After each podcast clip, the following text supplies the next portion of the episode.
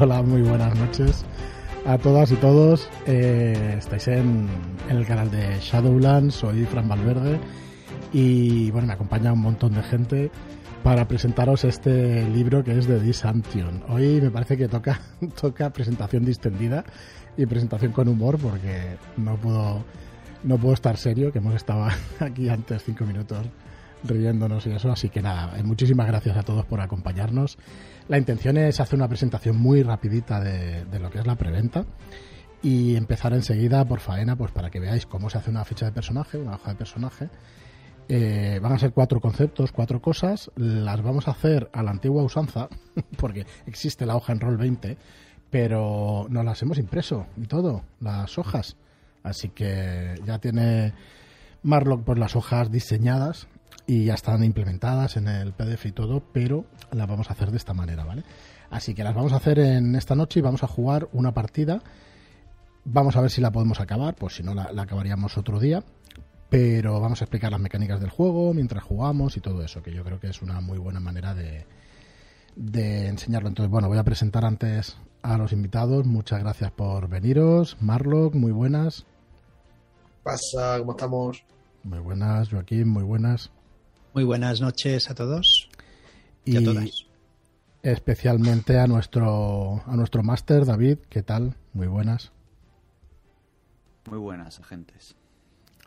Y a Eugenia por acompañarnos también. Eh, muchas gracias, Eugenia, por venirte a la partida. Gracias a vosotros. Yo siempre un placer estar aquí entre tanto locuelo. pues igualmente, muy, muy contentos. Y antes de empezar, eh, os queríamos también, tenemos pendiente una cosa, teníamos pendiente un sorteo que dijimos que en el próximo directo haríamos y hace un par de semanas que no los hacemos. Entonces eh, va a ser el sorteo que teníamos pendiente por la gente que vio la partida de Miki Pacheco en el canal de Cabra de Kai, de La Broma Macabra, en su estreno como, como perdón, como lo que iba a decir, como director de juego, como guardián que estuvo estupendísima. Todos los que no hayáis visto esa partida tenéis que, tenéis que iros para allá y verla. El canal es Cabra de Kai y la partida es La Broma Macabra en el primer, la primera sesión. Y preguntábamos ahí en el sorteo cuál fue la, su primera tirada como máster y cuál fue como guardián y cuál fue su última tirada como guardián en esa partida, ¿vale? Y nos han contestado, contestaron 19 personas. Y vamos a hacer el sorteo. Aquí veis los nombres y, ¿Y quién contestó? Eh, entonces, bueno, 19 personas correctamente, ¿no? Bueno, contestaron todos correctamente. No sé si se copiaron unos de otros, porque como la respuesta no tiene gracia. el nombre, el nombre del sorteo es un poco cachondo, sí. Miki dirige ya. Esto lo recopila. Miki ya dirige, perdón, no dirige ya. ¿Vale? Y bueno, vamos a hacer el sorteo aquí en la web de random.org, ¿vale? Para que lo veáis todos. Y un número del 1 al 19 y decir el ganador. Así que venga, un redoble de tambores aquí, venga, los que me acompañáis, los tres, Y el ganador es el 16. Vamos a ver quién es el 16. Eh, Wirot, Wirot o Wirot o como se pronuncie, eh, eres el ganador.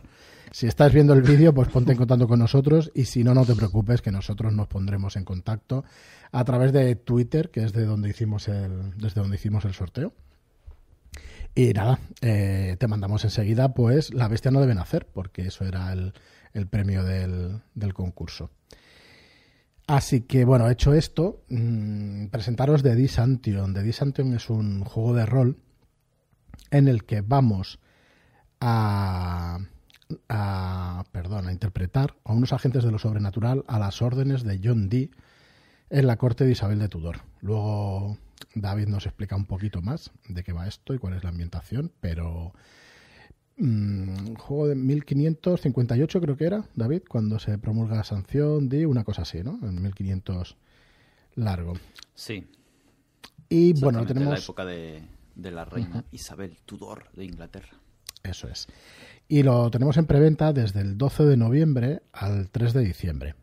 ¿Vale? O sea que todo este mes, lo que queda, hasta el 3 de diciembre, va a estar en, preventa. Va a ser un libro que va a englobar las reglas básicas y siete aventuras. Una que venía con el reglamento básico en la versión inglesa y seis aventuras más. ¿vale? Y va a tener un precio en tiendas de 24,95, pero en esta preventa lo hemos rebajado a 19,95. Así que la preventa está abierta, podéis entrar y participar cuando queráis. Y bueno, la entrega ponemos aquí a partir de enero de 2022, seguramente será finales de enero del 2022. Eh, estamos sufriendo algún retraso con las imprentas porque hay algo de escasez de papel, pero en principio, cuando nos dicen las fechas, pues son, son fijas, digamos. Eh, entonces, esperamos que sí, que a finales de enero lo tengamos por aquí, ¿vale? Eh, como siempre, incluye el PDF y aquí tenéis en nuestra página web, en shadowlands.es barra D barra DEE, e, tenéis toda la información, tenéis también el sistema de juego y sobre todo si tenéis cualquier duda, cualquier consulta, tenemos por un lado un chat de Telegram donde hay 950 personas, pero estamos todo el día allí, contestamos las dudas en, el momento y estamos muy atentos a lo que necesitéis. Y si queréis enviarnos un mail también a info.shadowlands.es, pues también lo podéis hacer y contestamos también enseguida. Bueno, aquí veis todas las aventuras. Vamos a jugar Perdido en la traducción, la aventura que venía en el libro básico. Y aquí otro recordatorio de la preventa del 12 al 3 de diciembre y a 19.95. Y ya está. Poco más tengo que decir. Que es, bueno, una, una, pregunta tengo para vosotros. ¿Qué es lo que más os atrae de este juego? Eh, venga, Eugenia, para calentar un poco, si te apetece explicarnos un poco. Yo, de este juego, pues ya el hecho de que sea mm, en la época de los Tudor y que tenga que ver con algo sobrenatural, que seamos agentes más bien obligados porque no nos queda otro remedio, o es eso, o es la muerte, eh, a mí me llama muchísimo la atención. Bastante. Más te vale hacerlo bien si quieres conservar la vida. Pues sí. Sí, totalmente de acuerdo. Yo estoy con ella, que en esos momentos a, punto de, morir y nos dan una salida. Y, ostras, pues, y encima con magia y bien. ¿Y podremos usar la, magia? A las órdenes de John Dee. Ya veremos, ¿no? Lo que podemos usar o no. Bueno, no sé. A, ver, el moderador que nos deja hacer. Vaya. Eh, tú también, Marlock, a ti también te ha traído bastante cuando lo cogimos y ahora que, tenías ganas de, de jugarlo y eso, ¿qué es lo que más te atrae? Pues a mí es que me parece una ambientación muy interesante. Eh, todo el ese panorama esotérico que hay, eh, el tener a esos personajes oscuros, ¿no? Para, para llevar y me parece a mí que que las aventuras pueden, pueden ser algo diferentes a, lo que estamos acostumbrados, ¿no? A, al tener esos personajes que, tienen un trasfondo tan, bueno, peculiar, ¿no? Obligados a ejercer como, o sea, al servicio de, de pues no sé. Me parece muy, muy interesante. Y luego la ambientación, pues a mí es que me ha despertado eh, tenebrismo aquí. Las ganas de meter bichos ahí chungos. Así que muy contento y motivado con el tema. Muy bien, pues nada, le vamos a dejar la batuta y los mandos a, David para que nos sumerja aquí en, este juego. La idea es jugar hasta las doce y media máximo, intentar hacer las hojas de personaje, intentar hacer la partida y no irnos demasiado de tiempo. Si vemos que no la acabamos, pues la acabaremos otro día. Así que poco más. Si tenéis alguna pregunta sobre la preventa, cualquier cosa que necesitéis, pues aquí en el chat estaremos leyendo. Si lo ponéis en mayúsculas, nos facilitáis que veamos las preguntas. Y si no, pues bueno, lo vamos a ir leyendo también, o sea que no hay problema. Así que nada, David, cuando quieras. Muy bien, pues lo primero de todo es saber quiénes son esas personas condenadas que nos van a dar estas alegrías o estas penurias, que se van a enfrentar a estas, estos dilemas siendo rechazados por la sociedad al mismo tiempo que viven sus propias miserias, sus poquitas alegrías y en este mundo lleno de escalas de grises. Lo primero que tenéis que hacer es eh, repartir seis puntos, seis niveles de dado entre las, los tres recursos que hay. Tenemos eh, físico, intelectual y sobrenatural. Físico, todo lo que tiene que ver con acciones físicas, incluyendo combate, resistencia, constitución, atletismo, etcétera. Intelectual, todo lo que tenga que ver con desarrollo intelectual, memoria, ideas, eh, percibir también ciertas cosas mediante la astucia. Y lo sobrenatural por esa relación entre el otro mundo y este, entre vuestro vuestro legado, por así decirlo, y, y el mundo normal. Vale, tenemos un D4, un D6, un D8, un D10 y un D12, ¿no? Y Sí, esos son... de- desde un D4 va aumentando de uno en uno nivel de dado. Entonces, D4 es un nivel de dado, Vale. D6 son dos niveles de dado, D8 3, D10 4 y de 12 5. Pero 12 no podéis tener porque como mínimo tiene que haber un D4 en cada una. Entonces es. no podéis dedicarle 5 puntos al de 12 y luego os queda nada más que un punto. Se quedaría una coja. Así que lo máximo que podéis llegar a tener matemáticamente es un D10. Vale. Te- Tengo que deciros que por las situaciones, por las consecuencias que puedan ganar vuestros personajes de heridas, mentales, etcétera, puedes subir y bajar el nivel de dado. ¿Esto qué quiere decir? Que si os ponéis en una un D4 y baja el nivel de dado por la dificultad a la que os enfrentáis, estáis llamados a fallar. Ah, No podéis. ¿Bajamos más de cuatro? No, o sea, sí, no. No. se puede tirar. no se puede bajar. No se puede tirar. No se puede tirar. Ah, ya no se puede. O sea, pierdes el dado. Simplemente eh, No se activa tiras. la mecánica de eh, llamar llamada a fallar. Vale. Entonces, el jugador decide Vale, vale, vale. si abandona la acción o si decide mm, partirse la cara por, por el grupo y a- acoger consecuencias peores con la acción que tenía pensado hacer. Perdona, ¿y ¿has dicho que eran cinco puntos? O sea, Seis puntos. cinco- Seis puntos. se- seis saltos. Mira, para que se entienda Y, empeza- fácilmente... y empezamos no, con un dado de cuatro, quiero decir. no, no empezamos. Un puedes D4 vale elegir. 1, un Ah, D6 vale, vale vale. 2, un Correcto. D8 vale 3, un D4, o sea, un Ah, D10 vale vale. 4. Vale, vale. Mira, a ver si se entiende así más fácil. La configuración básica está hecho para que se pueda coger una habilidad con un D4, otra con un D6 y otra con un D8. Con eso tenéis 6 puntos. Si no, tenéis que poner dos en D4 y la otra puede ir en, D, en D10. Es lo más Perdón, en equilibrado, D8, sí. eso. Sí, sí, eso es lo más equilibrado. Vale. Si quieres hacértelo uno super tocho, super físico, pues le pones el de 10 y los otros dos, las Correcto. otras dos D4. rasgos, pues en D4. Pero claro, Venga, yo me estoy haciendo también el mío y lo voy a hacer equilibrado. Un D6 para todo. Correcto, eso es otra opción. Luego sí, Dios- esa es más Dios dirá. Pero tú no vas, pero a ver. El también. personaje, vale, vale. Es que No. conviene que haya uno por- de repuesto, por si acaso. Ah, vale, vale. Está bien. ¡Ostras! Esa- esas son las, insten- las intenciones. tío. Siempre lo diré. Tenemos Una la de intención de, de Empezamos aceptar, bien, ¿eh? vamos. Yo creo que sí. ¿eh? Hay, hay una hoja, eh, una, una página que es muy característica, que explica, aparte de lo que va y de lo que no va, eh, contiene eh, el apartado de no necesitamos más héroes. Y dicen, ante todo tenéis que tener claro que los agentes de D son vulnerables, prescindibles, aficionados, ligeramente sobrenaturales, criminales, marcados por la muerte y que están debajo del resto de la sociedad. Todos los nobles, incluso la población normal, está por encima porque sois unos parias. Así que Me ha dolido Ya. eso, ¿eh? Yo No hacer- escoria, ¿eh? Qué Yo cosa más bonita me dices, hombre. Qué piropo. Me ha dolido, yo me voy a hacer en la oscuridad estáis constantemente en conflicto y podéis servir de chivos expiatorios si no hacéis lo correcto. Es todo eso es lo que viene ahí en la hoja y viene explicado con un parrafito en cada uno de los apartados, pero pero por eso hago una hoja de repuesto. Mola, mola.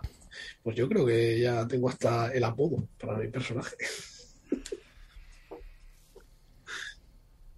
Vale, pues una vez que lo tengáis, ¿lo tenéis? Sí. Vale. Pues vamos a ir con lo siguiente. Tenemos que decidir cuál es vuestra ocupación, asociación y demás. Es decir, cuáles son, eh, cuál es vuestro historial, vuestro trasfondo, para conocer cuáles son las habilidades entre las que podéis elegir. Eh, tanto el oficio como la asociación a la que pertenecéis o que hayáis pertenecido y que probablemente os haya enseñado cosas malas y sea por lo que os han condenado, eh, os van a dar habilidades. Y finalmente el enfoque. El enfoque o el focus es eso en lo que vuestro personaje ha tenido mayor interés en aprender. Y todos, creo que sin excepción, son sobrenaturales o heréticos. Así que vamos a ir por ello. Podéis determinarlos eh, mediante una tirada de dado o sacando una baraja o, por el contrario, podéis elegirlo. Eso ya. Pues yo creo que si nos cantas un poco las profesiones, podemos... Vale, ya las tengo por aquí, pero si queréis las voy diciendo. Sí, así vamos. Las Ocupación. damos a conocer. Eh, puede ser un doctor, un paria, un fraile, un barbero cirujano. Uh, yo me quedo este. Un pintor tintorero, el barbero cirujano. Un cortesano, un porteador, un amanuense, un comerciante de caballos, un oficial del templo, juglar, caño- carroñero. Si queréis pararme de que os explique Carroñero, venga, yo me pillo ca- carroñero. Eh, este es un funcionario del distrito responsable de la gestión Nada, paso y retira-. Vale, venga, ya nos dirás tú qué es exactamente tu carroñero, ¿vale?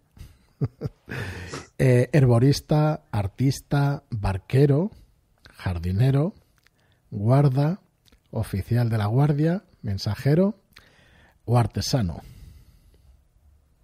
Hay Pues yo, unas me voy a pillar, cuantas, ¿eh? yo me voy a pillar el paria. Paria, ¿no querías el carroñero? Sí, pero es que mi, carroñero no es burocrático.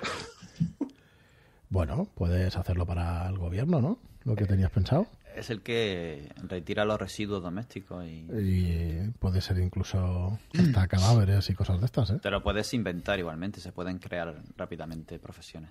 Venga, va, carroñero, va. Vamos a hacerlo así. Me voy a poner carroñero. Yo voy a ser barbero o cirujano. El barbero o cirujano no son eh, inferiores en conocimientos a los doctores eruditos y son practicantes de habilidades muy por encima de un simple corte y afeitado. Como habilidades, para que os hagáis una idea, son sangrías, dientes y astrología. Sé de todo. Sí, apañado. ¿Y qué sabe el carroñero? Eh, carroñero, un segundo, pues tienes, sabes, de, eh, habilidades son carros, carroñear y trabajo nocturno, ¿vale? Te va como Ah, el pues- al dedo, tío. Pues sí, sí, sí. Este está guay. Sí, por Sí, eso.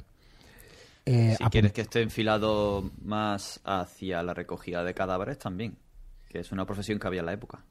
No para la recogida exactamente, sino para el saqueo de tumbas. Eso ya...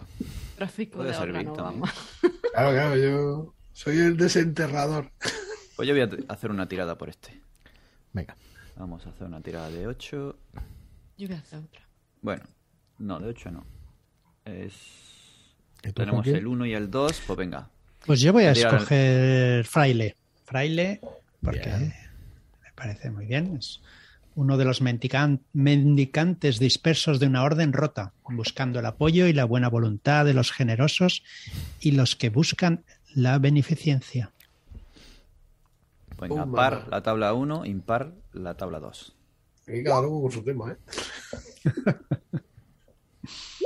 Tabla 1, el 1, que es un doctor. Doctor.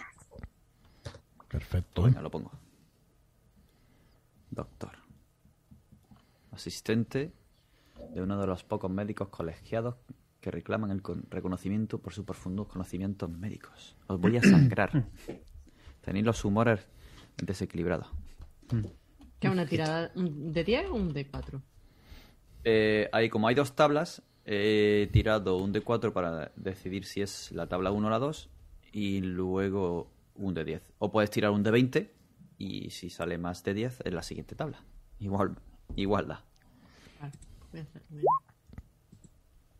Claro. Cuatro. ¿El 4 de qué tabla?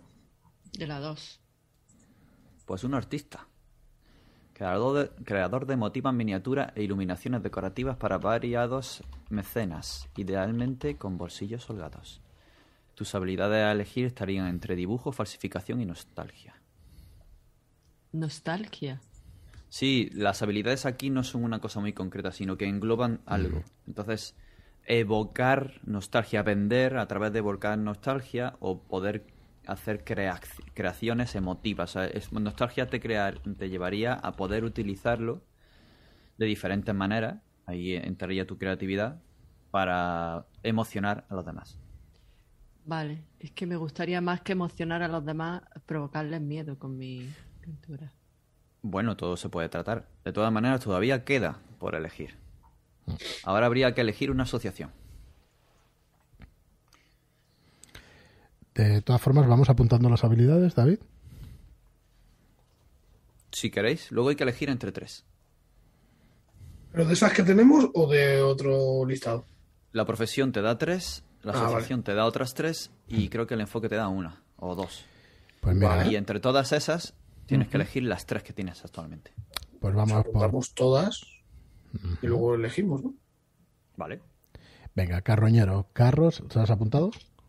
Sí. Marlo? Carros, Carros, carroñar y trabajo nocturno. Como decía David, es verdad que eso engloban muchísimas cosas, ¿no? De carros, pues puedes saber de caballos, Sí, de, sí. de todo lo que tiene que ver con, claro. con el movimiento de carros de la ciudad, con horarios, de guardias y, esta- Ujú. y estas cosas. Carroña. Eh, ¿Tú tenías artista, Eugenia? Sí, sí. Pues mira, si quieres apuntar dibujo, ¿Mm? falsificación y nostalgia. Joaquín tenía Sí, ya me lo he apuntado. Tengo perfecto. suplicar, citas y versos y gastronomía. muy bien. Y yo pues sangrías, dientes y astrología. Yo Muy matas, digo que se acerca, se acerca la luna y esa muela no deberíais tenerla donde la tenéis. Hay que extraer. Hay que extraer. Porque Venus, la conjunción con Ven- de Venus con la luna, hace que haya que, que tocar Sí. cositas. Si usted cree que me queda alguna, alguna muela, pues es- haría bien de abrirme la boca. Verás. Vale, pues entonces vamos con eh, la asociación. A ver.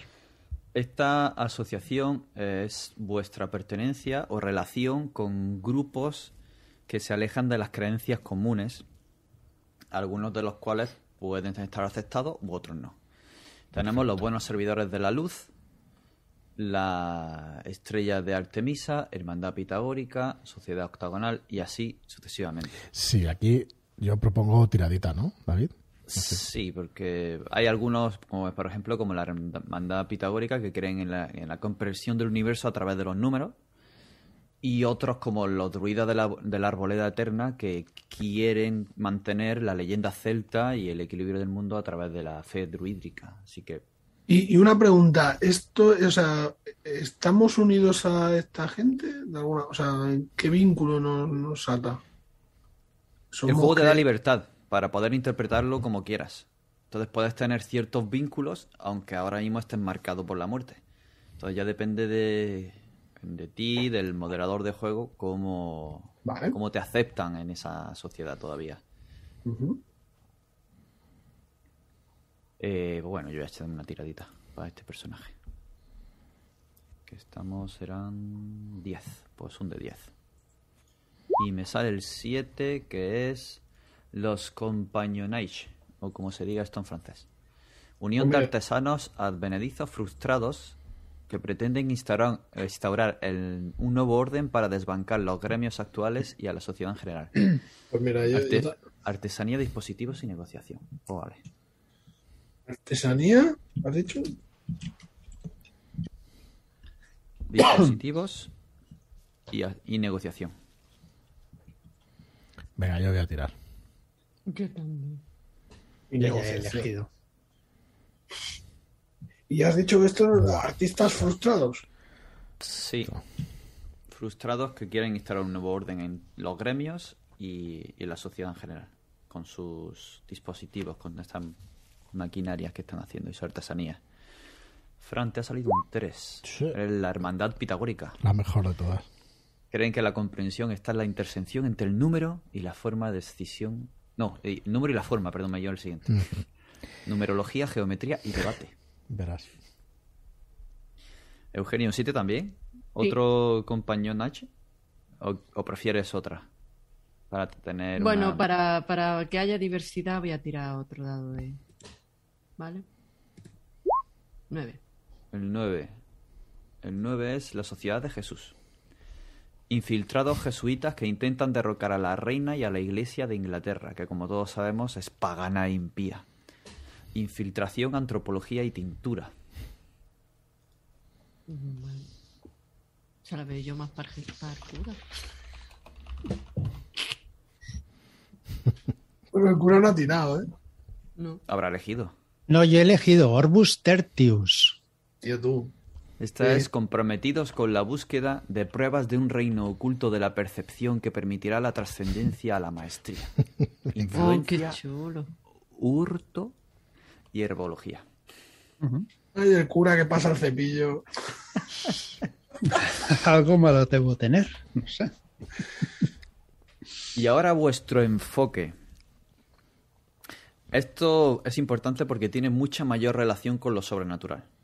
Tenemos los ritos de Eleusis, el manuscrito de Voynich, que existe de verdad, el Liber Salomonis, este, anografía, la Dei Neicomancia, que es la nigromancia, eh, de Principibus et Regibus Daemoniorium, problemática, el Das Buch del Nacht, el libro de la noche, que también existe, los pecados de Longinos y las colinas huecas. Y van a dar habilidades del tipo astrología, purificación, detectar mentiras, clarividencia, medium, mecánica, construcción.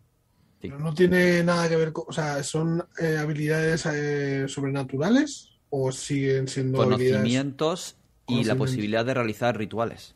Ah, bien, bien. ¿Y qué tiramos? Podéis tiraros o podéis elegir. La de Neicomancia, eh, tú si Te vas a llevar sí. cuerpos muertos, lo mismo Te, te te podría ir bien, sí.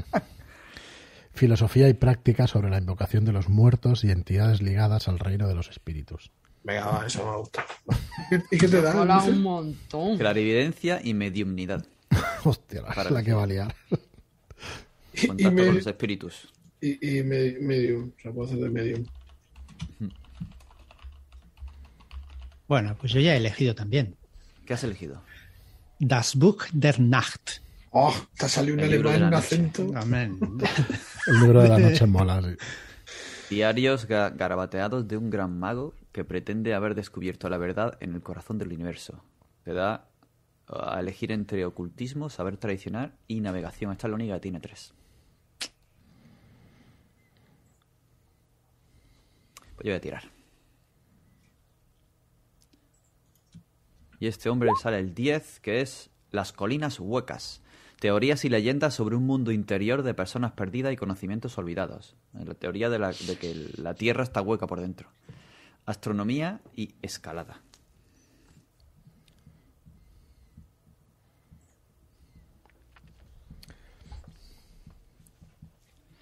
¿Y tú, Genia?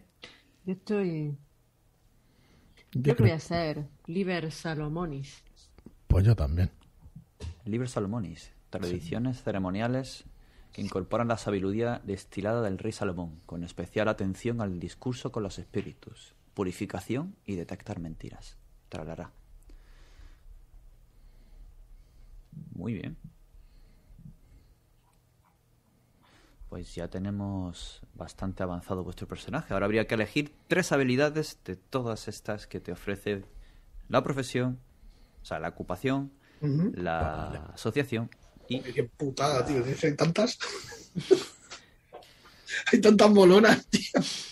te, of- te ofrece todo esto porque cuando llevas cada dos partidas en las que haya salido, bueno, medio bien la cosa y no hayas muerto, sobre todo, por experiencia tienes derecho a elegir otra. Ah, qué guay. Y, y las siguientes dos, otra.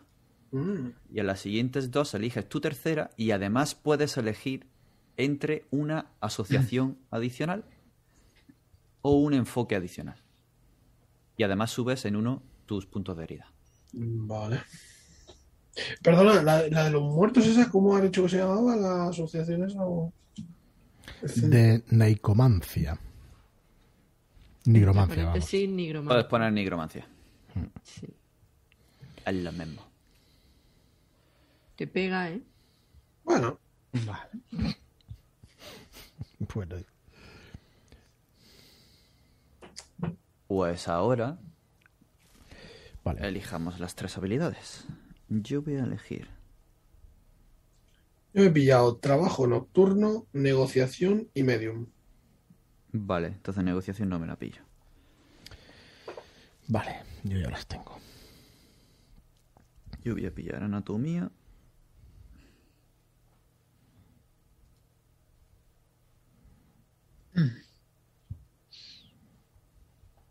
Diagnosis.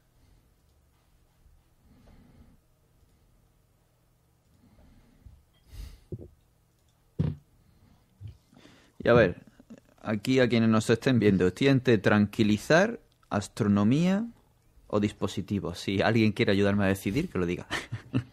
Aún está a tiempo. Venga, yo he elegido sangrías, purificación y numerología. Ya estamos con la sangre. Uf, madre mía. Bueno. Y he elegido citas y versos, hurto y ocultismo. Muy Me he perdido. Sí. Pues empezamos. Buenas Eh, noches.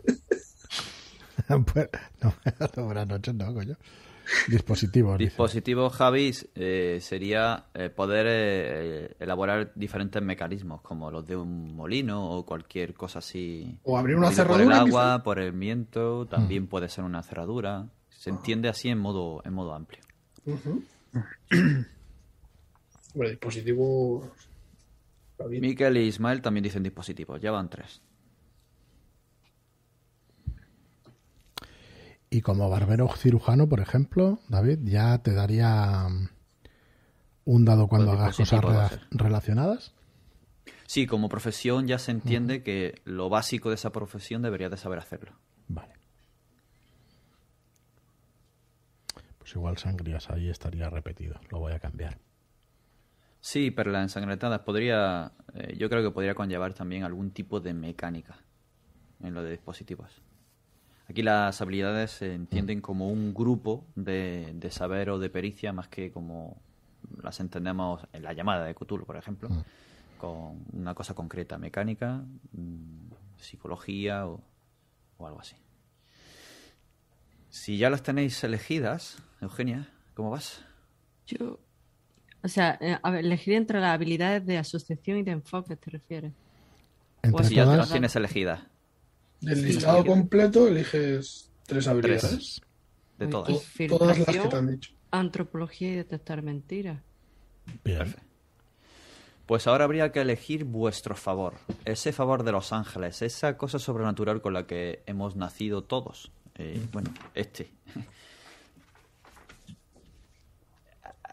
Podéis tirar o podéis elegir. Para tirar hay que primero tirar un dado de 4 para saber qué columna de las cuatro hay y luego un dado de 10 para ver cuál de esos favores nos ha tocado. Ah, pues yo tiro un dado de 4. El 2 y un dado de 10. Ahí está Himaguari, un robot de madera, como vender. 4. Yo también voy a tirar. Los convenceré por la fuerza. 2 y un 4. Columna 2 y 4. Cuatro y uno de diez. Uy, uy, uy. Tres y Creo un que la tía seis. tiene su amiga. Impactar, magullar.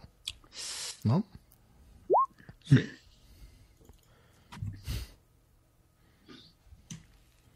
Venga, Marlo. pues Exactamente. tienes impactar, magullar, abofetear y pulpa.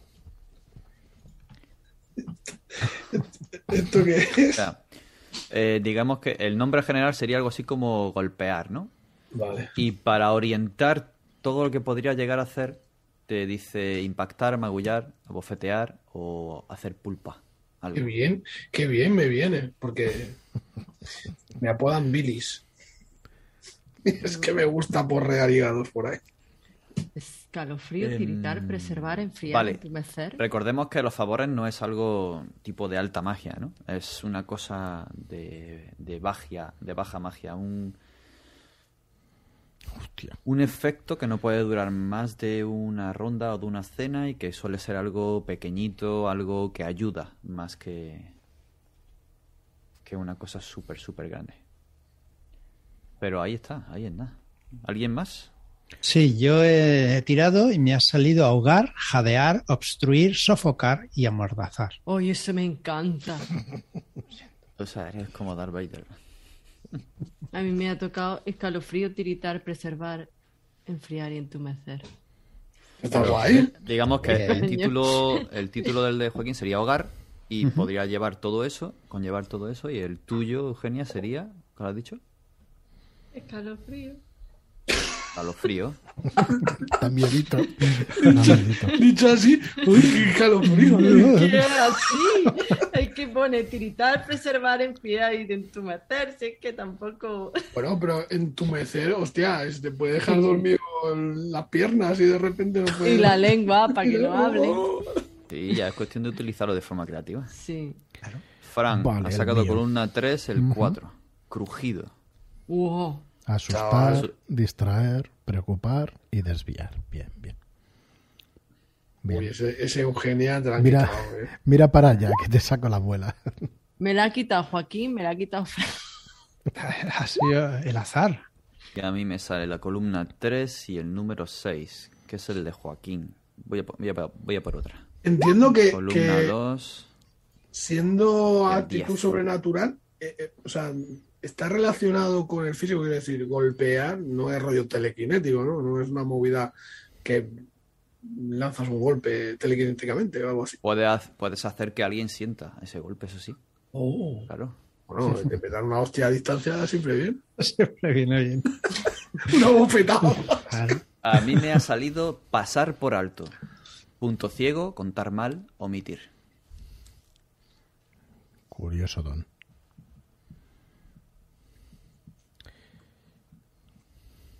Muy bien.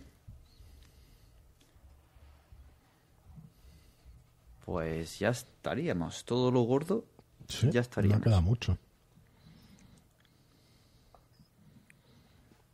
Empezamos con un dado de 8 en desentrañar, si no recuerdo mal. Sí.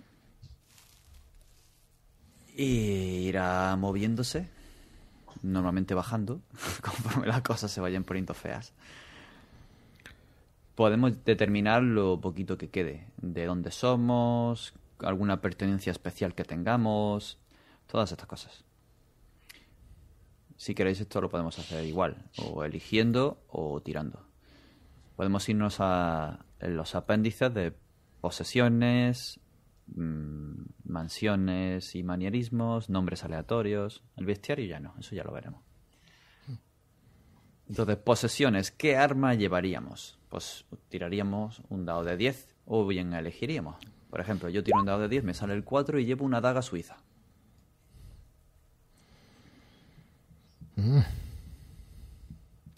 Yo, si me permites, llevaré una maza de cabeza pequeña. Sí, claro. Yo tiro. Vale, sale. Eh, ¿Un dado de 10 dices? Un de 10, sí. Venga. Un 7. ¿Quieres la maza de cabeza pequeña como Fran? No, Te yo la quitado. Sí, no puedes tirar otra vez, no tengo problema. Bueno, te, te doy la, te doy la mazada y yo tiro. Sí, Una hoz. mucho mejor, hombre. El, Ya va el para- segador de almas. ¿Y tú, Joaquín, eliges o tiras? Eh, voy a tirar, va. Un de 10, ¿no? Sí. Otra hoz sería. No, no, Llevamos no, un cuchillo también. No me ¿eh? pega. Un El 4. 4 sería una daga suiza. Mm. Es que no sé Bueno. para qué tiro si no me. si no te convence. No me convencen. ¿Hay algún garrote? Yo quiero un garrote. Sí, Pues el sí, el Pues primero es un Bueno, garrote. El número Pues uno es un garrote. Pues el uno. Garrote. He sacado un Eugenia. uno. Yo es que estoy entre el garrote y la hoz. El azotador de cadena corta. Ese- ¿Sabes lo que ese- es? Eso no tiene mala pinta, ¿no? Un azotador de cadena corta. Una vara con un trocito de cadena para dar. Suena mejor de lo que. Sí, ¿verdad? Yo esperaba algo más flagelante, ¿no? O sea, que lo que te da la- el golpe es un trozo de cadena, ¿eh? Que no es un látigo de... No, no, ya, ya, que ya. Es una Ya. cadena, ¿eh?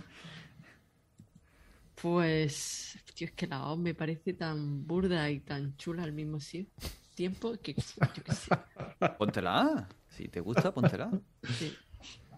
Ahora, una herramienta que llevamos con nosotros. Yo voy a tirar otro dado de 10. Y me sale el 5, que es una cadena. Pues ya está, llevo una cadena. También, dado de 10. Vamos allá. Dado de 10. Un 8. Un pico de metal. Yo llevo un, un tarro de grasa maloliente. Vale. Tiro. Nueve. 9. Una pala.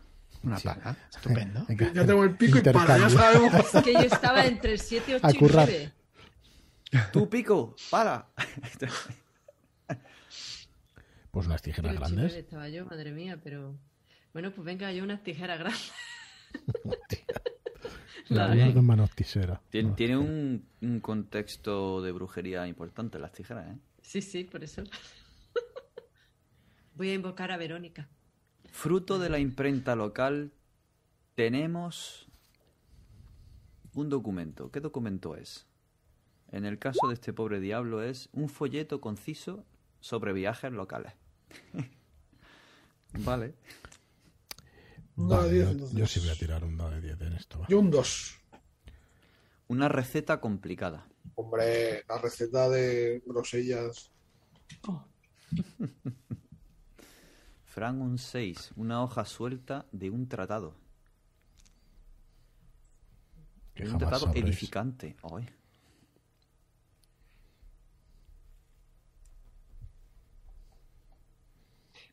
Yo voy a llevar un verso de una canción de parte Ludwig. Muy bien.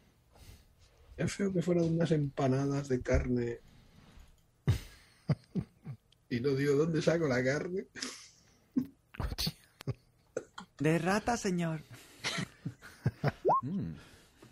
He tirado veces. Uy, un- Entonces tienes un 1 y un 10, que sería el folleto como yo de viajes o reproducción de una carta. Uh, es buena. Una copia de una Venga, pues una copia de una carta. Mm. Vale.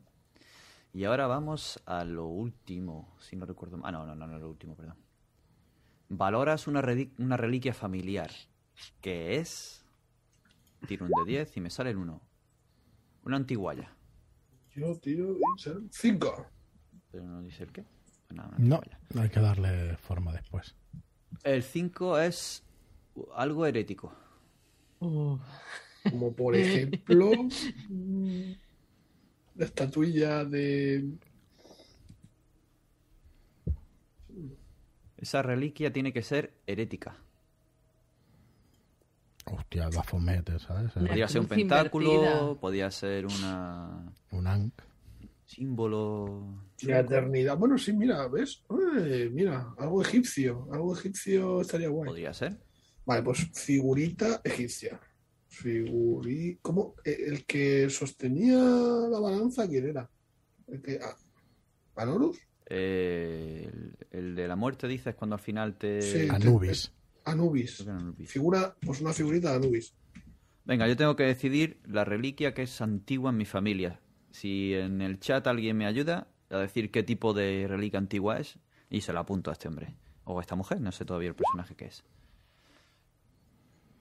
Tenemos que Franco un 7 es que una reliquia que está visiblemente reparada, o sea que se dañó y está reparada ahora. Es un crucifijo. qué reliquia es. Un crucifijo. Muy bien. Eugenia, un 10. Tu reliquia es llamativa.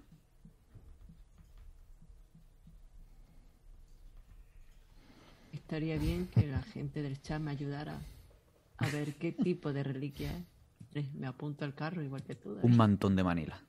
No, eso no. Porque esto es oscuro y muy británico. ¿Quieres tirar, Joaquín, o elegir? Em, no veo la lista. ¿Puedo llevar un, un collar? Que hecho Claro. de cuerda, un collar hecho de cuerda y abajo pues con unos nudos que parecen como si fuera un, un monigote o un hombre o algo. Vale. Así, sí me- Perfecto. Bueno, no voy a decir a lo que me recuerda. Perdón. Eh, se- bueno, da igual lo que sería. Está estupendo. Un pasador de pelo. Hmm, interesante. ¿Pero eso quién? No, no. Ismael. Ah, pero No, para ti, ¿no? bueno, lo dice. No sé si es para mí o Ah. para ti. Ismael, ¿para quién es? Un pasador de pelo. tío, Ismael, estás ahí. Ismael, por favor. Un astrolabio, un Un camafeo, camafeo, dice un astro- Iker. Bueno, eso también está muy bien, un astrolabio y un camafeo, ¿eh? Podría ser, hostia, un camafeo de alguien que que no, cuyo rostro desconozco, ha ido pasando de generación en generación y nunca me han revelado quién era. Voy a coger un camafeo. Yo me voy a quedar con la- el pasador de pelo. Puede ser algo que. que sea muy raro que llevara a mi personaje, dependiendo de lo que sea al final. Un ¿El el doctor con pasador? pasador de pelo. Además de la ropa del día, tenemos la siguiente ropa. Un de 10. Tiro. 1. Un cinturón de cuero con aros.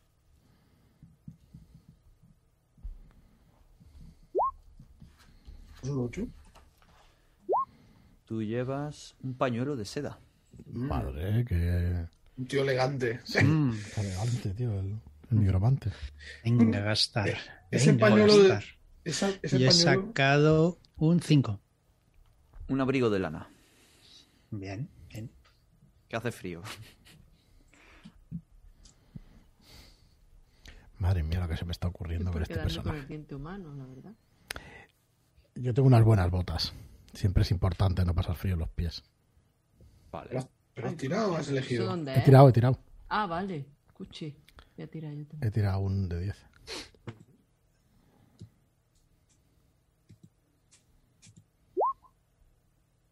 Tenían 5 que sería un abrigo, de Abrigo lana. de lana. Sí. Y ahora sí, la última. Probablemente, y enlazada con una historia, portas una peculiaridad. ¿Cuál es? Tiro un de 10 y me sale un 8 que es una pieza de un juego. Te voy a llevar un alfil de ajedrez. Pues llevo, eh, bueno, cinco, no sé. 5 es una figura de madera tallada. Si te va bien. Uh, figura de madera talladas. Un 4. Pues llevas unos dados cargados, te van, te van, te van al pelo, Con ¿eh? lo de hurto, ¡guau! Te van al pelo. Ay, hermanos. los Vale. dados conspiran. Yo no voy a tirar. Una. Perdona, numerada. Tu número uno es una llave numerada. ¿De qué? Mm. ¿Por qué la portas? Yo voy a elegir un diente humano. Es También está. Y tiene sentido, eres barbero. Pues eso. ¿Pero por qué te lo has quedado? Uf, luego lo sabréis. Lo tengo clarísimo ya. La tirem. Vale. Pues nos queda de dónde somos. Nuestras mansiones y manierismos. Bueno, los manierismos se recurre aquí y se tira cuando nuestros humores se desequilibran al desentrañar la realidad. Pero en nuestra ciudad natal podemos hacer un dado de 12 Ujú. y ver de dónde somos. Pues sí, yo voy a tirar un de 12, a ver. Un 4, va. Hombre, Vale, un 4 y ahora tira un de 6. vale. 4 ya tenemos la fila. Y en D6 tenemos la posición. Que el 4 nos da la posición intermedia, que es de Totnes. Y no dónde está. Totnes, ni idea. Luego tenemos a Marlock, que ha sacado un 9, fila 9 y posición 1. Es de Great Yarmouth. Vale, lo pongo en rol 20. Sí. Mismamente. ¿Por qué? Oh. Great. Tenemos también por aquí a Eugenia, fila 7, posición 1. Eres de Worcester. Un clásico. Joaquín, posición 4. 4-4. Fila 4. Ya verás que me Sería Canterbury. Totnes también. ¿Perdón? Pues cámbialo por Canter Totnes. Canterbury. te va. O Canterbury. Canterbury, gusta. venga, Canterbury mismo. sí. Vale, y ahora este pobre diablo que estoy haciendo yo va a ser del 10, posición intermedia, de Bolton. Mira, toco bien el clarinete. Sin comentarios. Demasiado malo, ¿no? La- o la trompeta. Pues ya estaría. Pues Tenéis está- tres puntos, está tres guay, puntos ¿eh? de heridas, Sí, uno señor. de fortuna. Tres puntos de herida significa que al tercer golpe vamos al suelo. Estáis a cero y entráis eh, fuera de combate.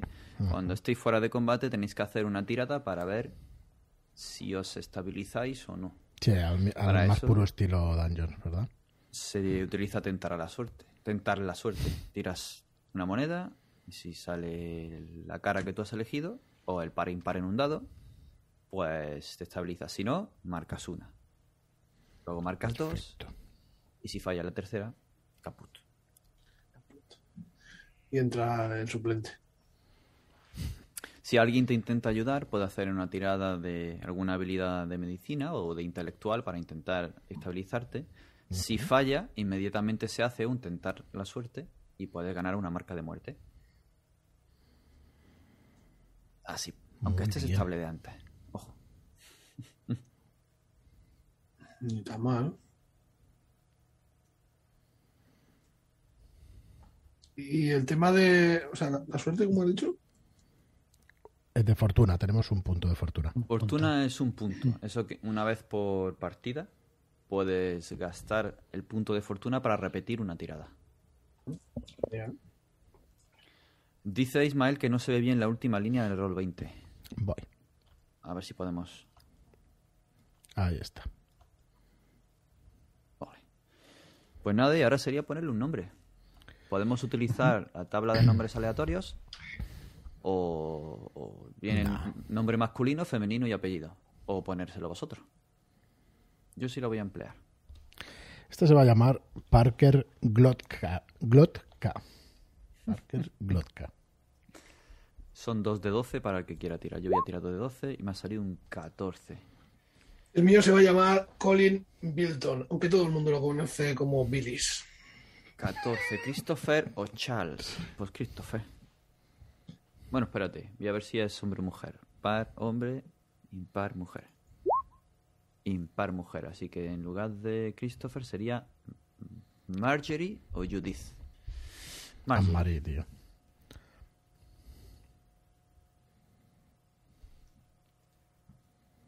Y apellido, un D4. En esta misma línea. Uno. Barfoot. Oh, Barfoot. Muy, muy bien. Hay apellido más feo. Marjorie Barfoot, para servirles.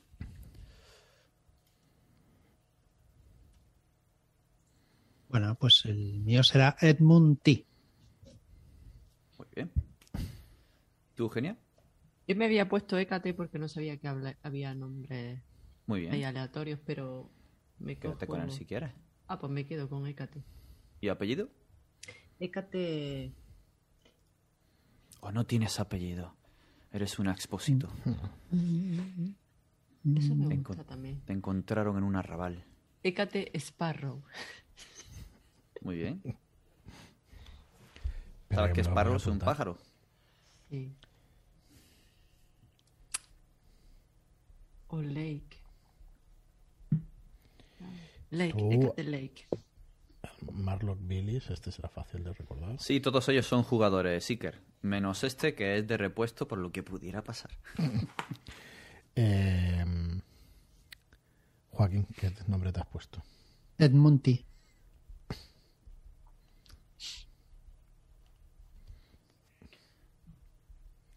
Vale, yo soy Parker Glotka.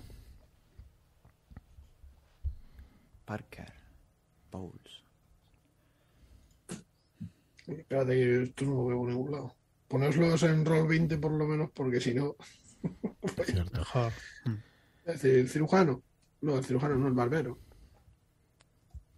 Vale, pongo el nombre y, el, y la profesión.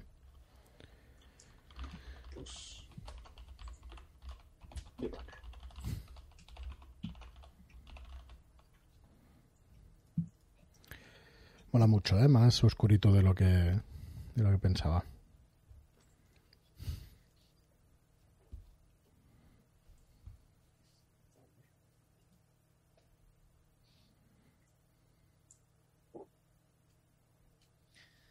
Te da muchas opciones, ¿no? Para tirando y crearte el, el personaje. Está muy completo. Sí.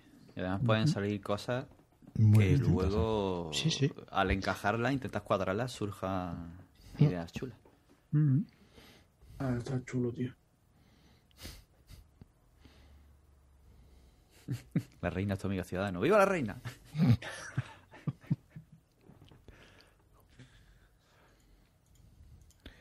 vale, pues ya estamos aquí.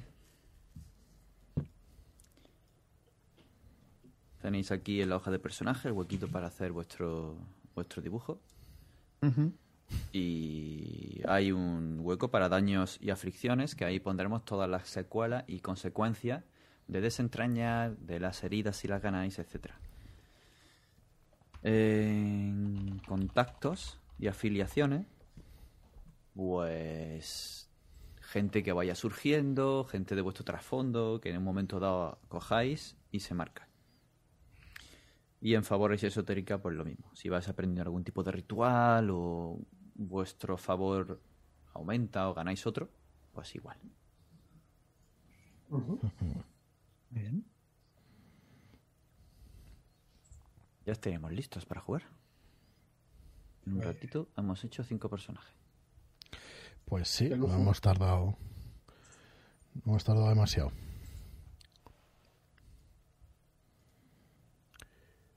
Bueno, yo creo que el mío te lo hueles, ¿no? ¿Por dónde va a ir, David? Ah, pensaba que, que era cuestión de que ol- olía. No, es coña. Es que estoy muy chistoso hoy, no sé. He venido acelerado. Eso es y- bueno. Sí, está guay, está guay. Verás. Está guay. Lo veo, lo veo. Ahora que lo dices, lo veo. Tened cuidado en poneros en manos de este hombre. Sí. No, no digo, no digo más. No dices más. Es el nuevo hado de los dientes, pero se lleva así. Lo en una bolsita. del Nadie, nadie sabe El que lo llevo. Nadie sabe que lo llevo. Siempre me toco aquí en la sila izquierda. Pero sabéis por qué. ¿Tiene el diente ahí? ¿Eh? Seguramente. ¿Eh? Muy bien, pues si queréis podemos empezar perdido en la traducción. Dale, dale caña. Dale. Cuando usted quiera. Perdido en la traducción, para quien nos esté viendo ahora o que hayáis recién llegado en la aventura, eh, es una de las aventuras, per- perdón, mejor dicho, que vienen con el reglamento. Está pensada para que sea un one shot y está planteada como un pequeño sandbox en un lugar que ahora veremos, así que no voy a avanzar nada más. Inicia con la siguiente estrofa. Ven a vivir conmigo y sé mi amor, y probaremos todos los placeres, que los valles, arboledas, colinas y campos, y bosques o escarpadas montañas nos dan. Es de El pastor apasionado a su amor, un poema de Marlowe. Y una vez que se juega tiene su aquel. Tiene, ¿Sabes por qué lo ha, lo ha puesto aquí el autor?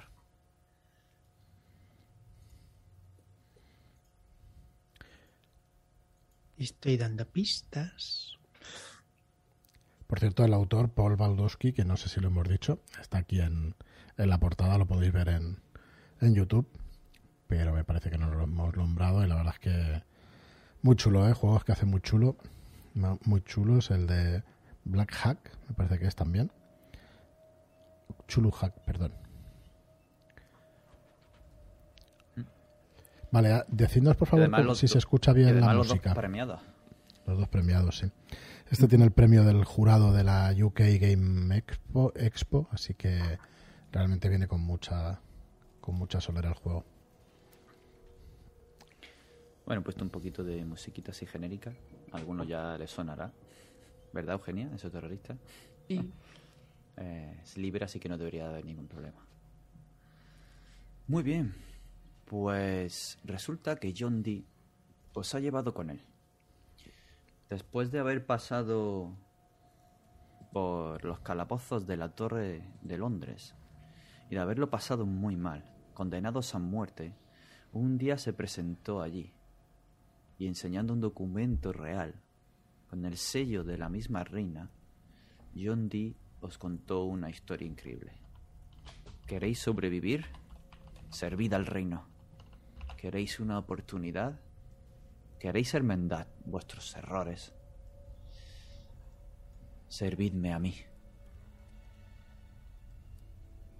Cogisteis su mano y desde entonces, a pesar de que sentís la espada de Damocles sobre vuestra cabeza, tenéis una oportunidad. Seguir viviendo un día más, seguir respirando un día más.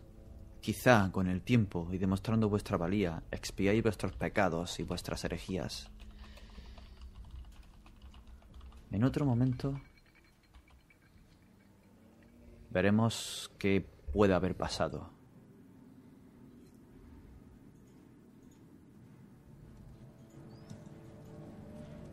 ¿Cuál fue aquella herejía que, que os trajo hasta aquí? A menos que ya la sepáis, claro.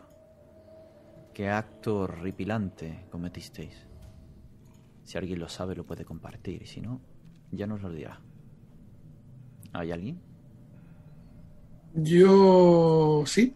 eh, mi nombre es Colin, eh, aunque todo el mundo me conoce como Pilis.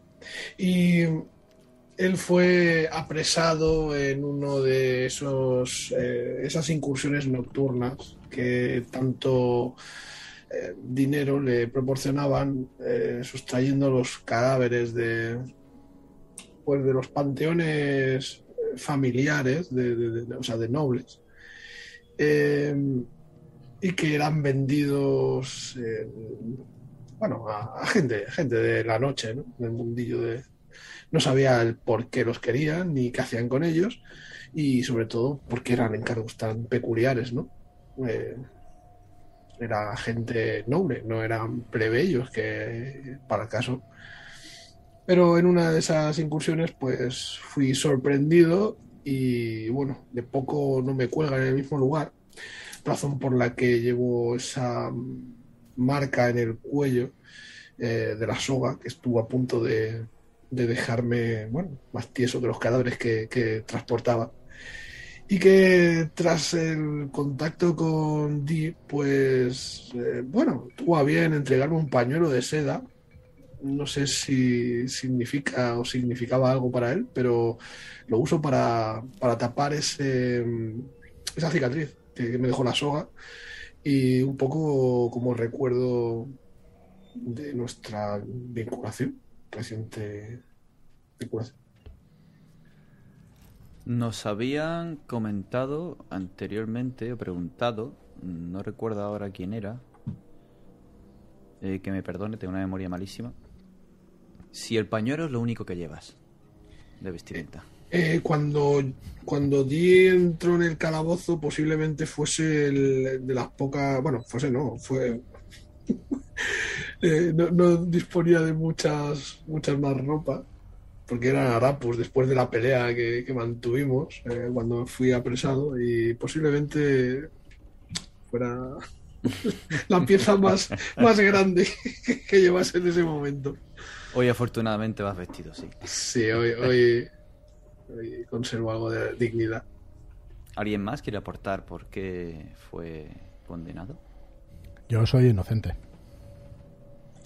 Pero no, no me ha creído. Pero soy claramente inocente. Pero sí que podéis ver a un hombre, Glotka es un hombre contrahecho, es cojo y va, pues eso, con una cojera muy pronunciada, con una mirada baja, gacha y con los achaques de, de cierta edad. Es un hombre ya relativamente mayor para la época, debe rozar la cincuentena. Y bueno, ya descubriremos un poquito más de él.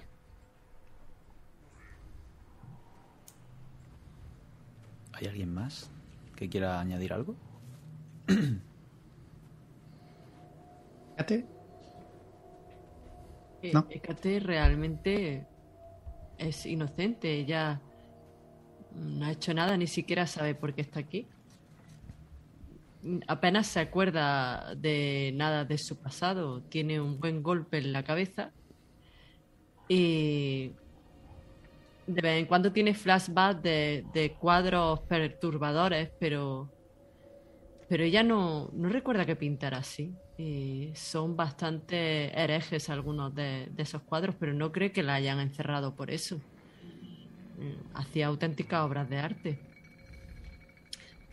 Y poco más sabe sobre ella misma, solo que se llama Hécate, o al menos así es como la llaman sus carceleros, o John Dee.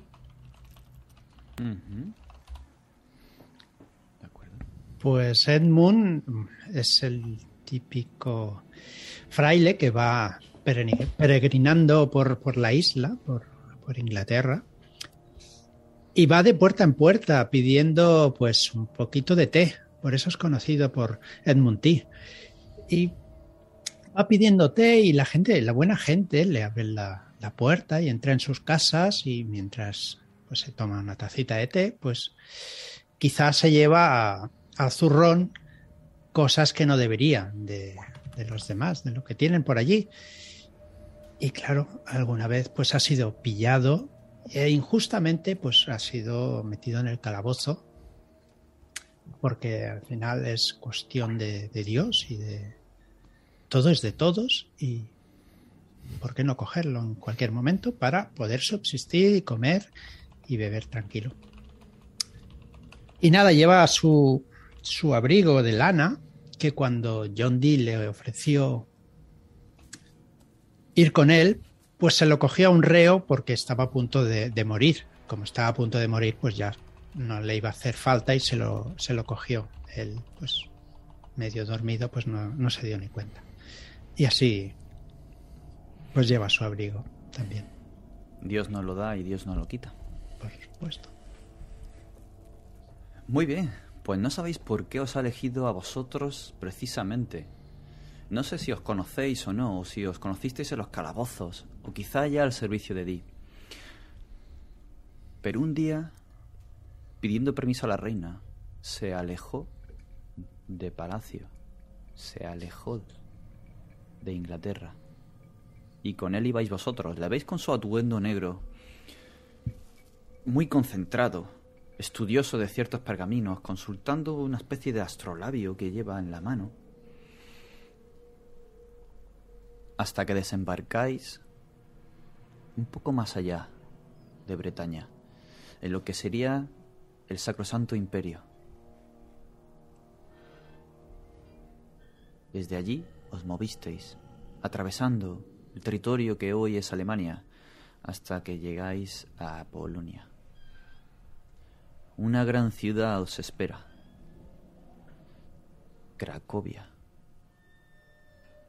¿Por qué acompañáis a Dí hasta Cracovia? ¿Qué, ¿Qué tiene que ver todo esto? ¿Por qué está releyendo ese manuscrito de Edward Kelly buscando conocimientos ocultos? Lo único que os ha dicho él es que es esencial en su investigación. Es esencial para servir a la reina que obtenga algo de allí, del territorio polaco. ¿El qué? No lo sabéis. No os lo he dicho. Casi nunca te. Si, nunca os comparte nada. Habéis llegado. Os habéis entrevistado con el rey Estefan. Y en una cena Los susurros de Di llegan claros a vuestros oídos. Mi rey, necesito que creáis en mí. Soy capaz de hablar con los ángeles y hay algo en lo que os puedo ayudar y que vos nos podéis ayudar a nosotros. Algo trascendente. Algo más allá de este mundo en relación con el otro mundo. Allí, miráis a izquierda y a derecha. Es una sala muy pequeña de todo su castillo.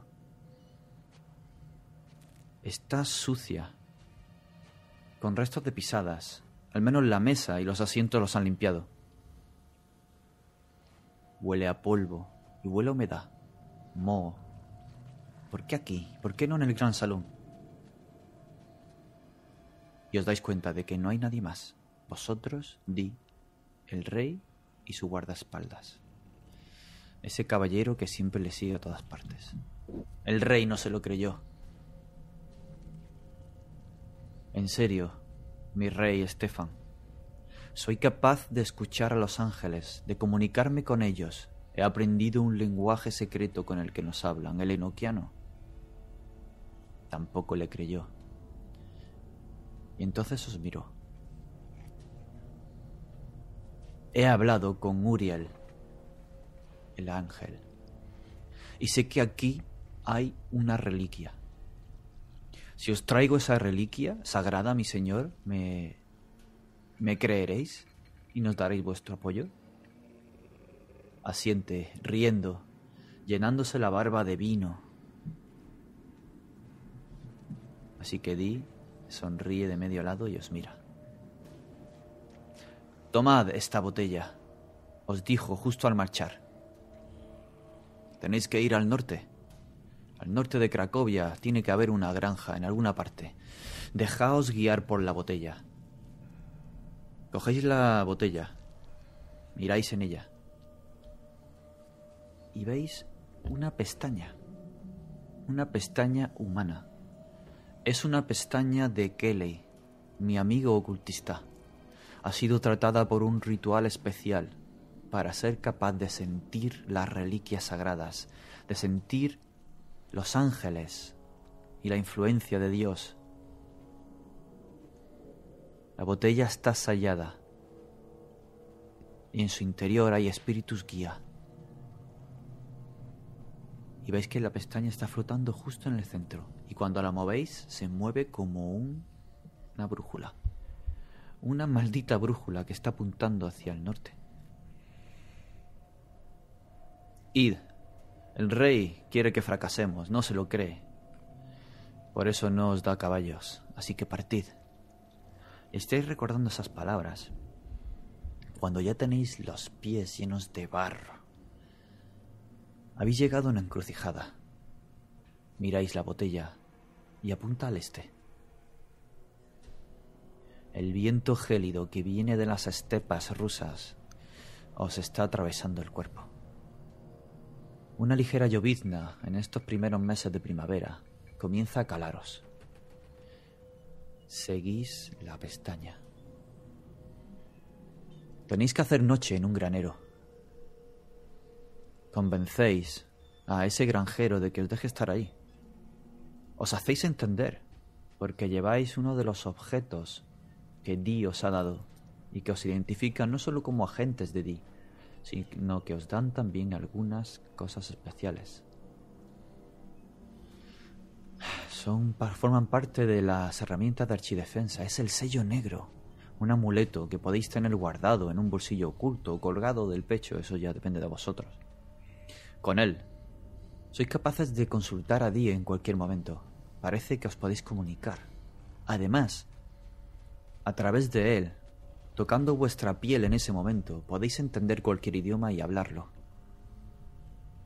Es una extraña sensación de calor cuando toca vuestra piel y una especie de claridad en vuestra mente, como si el mismo toque de los ángeles hubiera querido rozar ese amuleto. Pero no os engañéis. Otros agentes os han contado que hay un rumor que dice que Dee puede escuchar en cualquier momento a través de ellos, como si os espiara.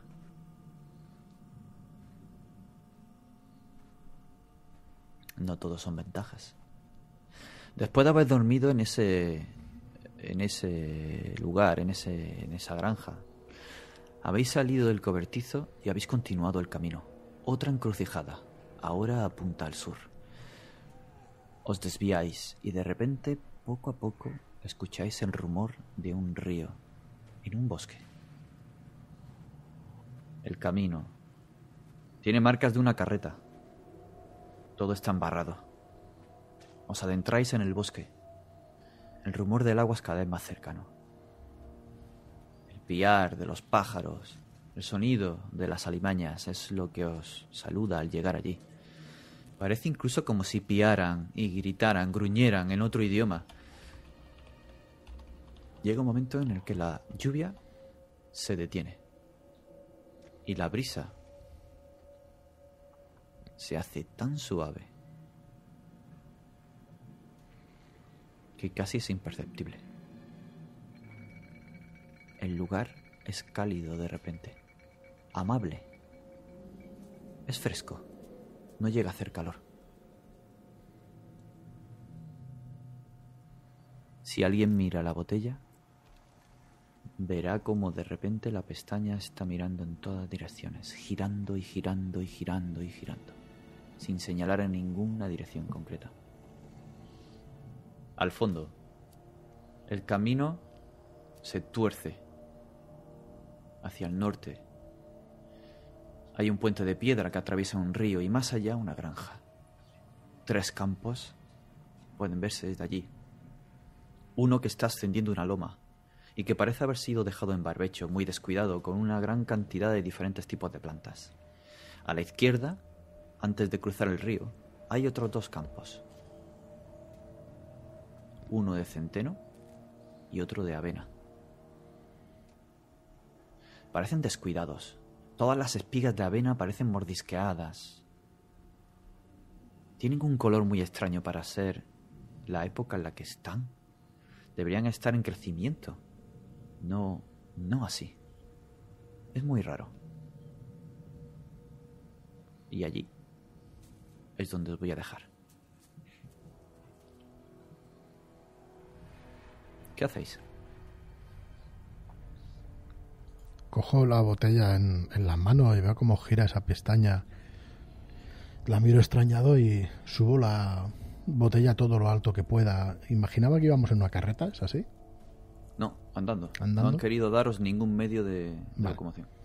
Pues levanto la botella y miro la pestaña a ver si deja de girar o sigue girando. Y si hace Es lo mismo raro. la bajo al suelo también. Porque durante todo el camino, cuando la habéis consultado, solo estaba señalando en una dirección. Pero ahora que habéis llegado aquí,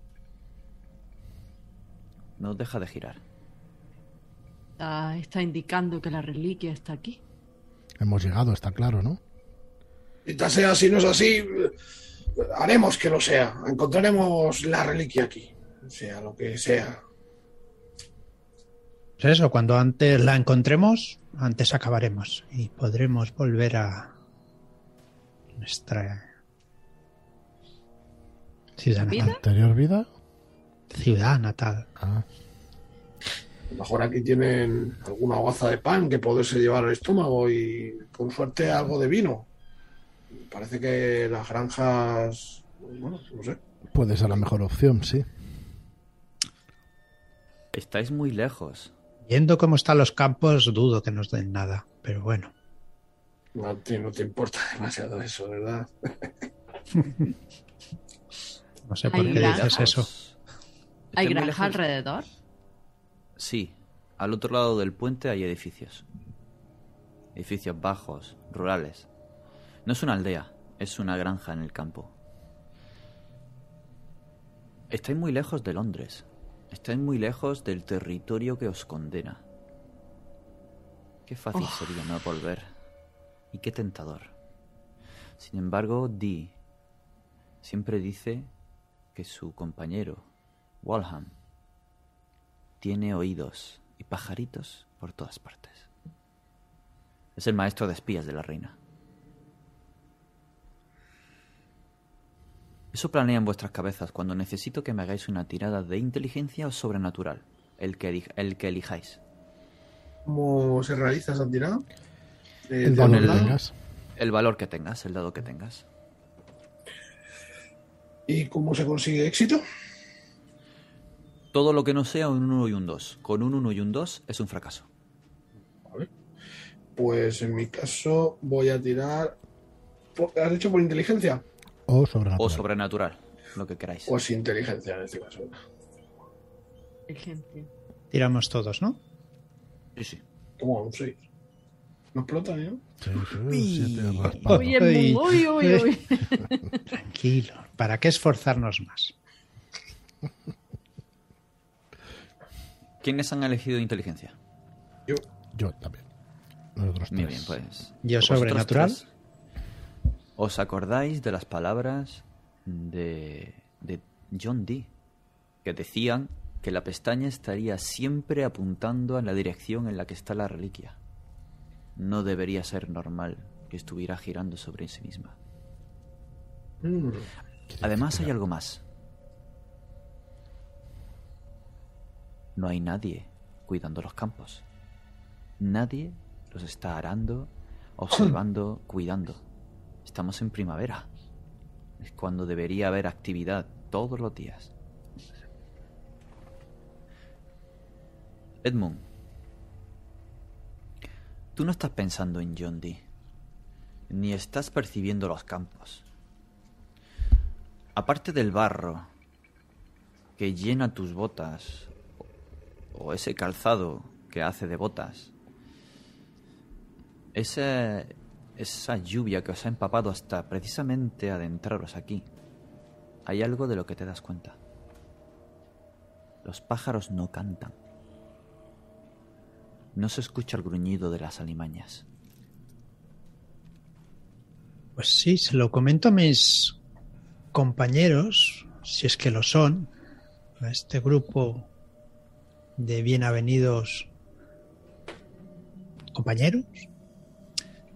Y se lo digo, los pájaros, no, aquí no hay ni siquiera un pequeño gorrión, ni ningún bicho que nos moleste. Es muy extraño. En mis andanzas siempre tenía algún alguna pequeña mosca encima de mí. Y aquí no hay nada. Este lugar está maldito. Está maldito, Edmund. Está muy claro. Fíjate, nadie deben estar o todos enfermos o todos más que No muertos. nadie. No hay nadie Bueno. trabajando los campos y, y la pestaña está girando como loca. Si encontramos un cuerpo, quizá podamos preguntarle. Sí. Una sonrisa. Pregúntale a aquella vaca de allí. No me hablo con no animales. Los animales tienen su lenguaje también, pero no los entendemos. Es cierto, aquella vaca de allí. Camino adelante, después del puente de piedra que cruza el río, hay unos corrales. Y se ve una vaca. Es la vaca más flaca que habéis visto en vuestra vida. De hecho, se está meciendo de un lado a otro, mirando el suelo.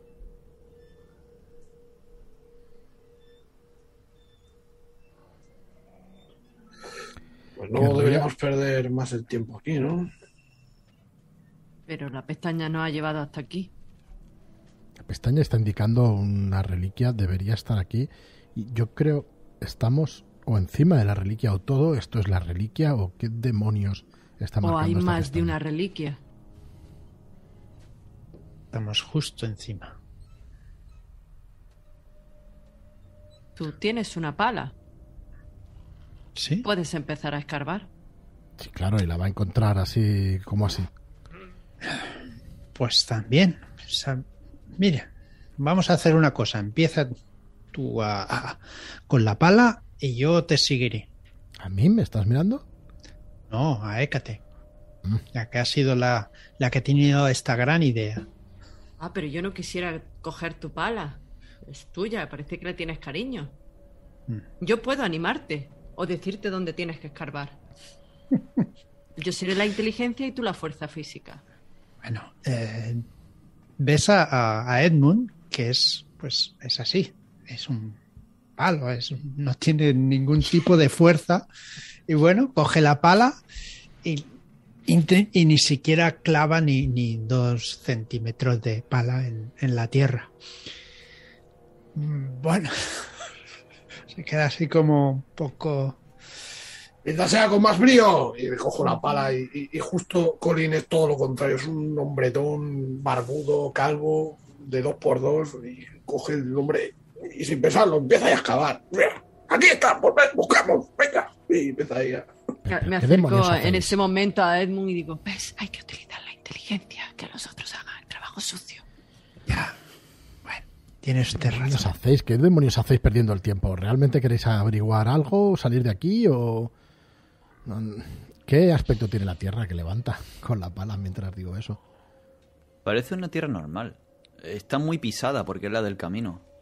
Hay marcas de uh, carretas haber pasado por allí y pisadas, pisadas eh, de un buen tamaño de pie, un 45 o así.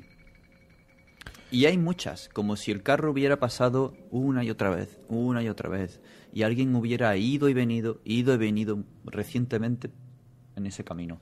Y al levantar ese terreno pisado, eh, bueno, levantas alguna piedrecita que hay, pero es bastante agradecido solo para acabar. Y a poco que pasan la, los segundos, empieza a haber un agujero bastante importante. Entonces aquí no hay nada. Eso es, eso es, ¿vas a seguir cavando o nos vamos a acercar a aquel edificio más cercano? Yo el... le, le, tiro la pala. Yo pues la recojo como puedo y me la guardo en el zurrón otra vez. En fin, yo comienzo a caminar. Una, una pregunta. Teniendo ocultismo, ¿podría haber sabido algo más de la botella o haber sabido utilizarla o alguna cosa así? En mi tirada, por ejemplo. Podrías entender, si quieres puedes hacer una tirada de sobrenatural con ocultismo uh -huh. que, que, sube un nivel de dado. Las habilidades, cuando se aplican, uh -huh. suben niveles de dado. En este caso, si haces una tirada de sobrenatural o de inteligencia, de conocimiento de ocultismo, o de aplicarlos, sí. eh, y tuvieras un de 8, pues tirarías con un de 10. Vale, o sea que tengo un de 8 en sobrenatural, o sea que tiro un de 10 para intentar saber si qué le pasa a la, a la, botella o por qué no para, por ejemplo, ¿no? Uh -huh. Sí, eso es.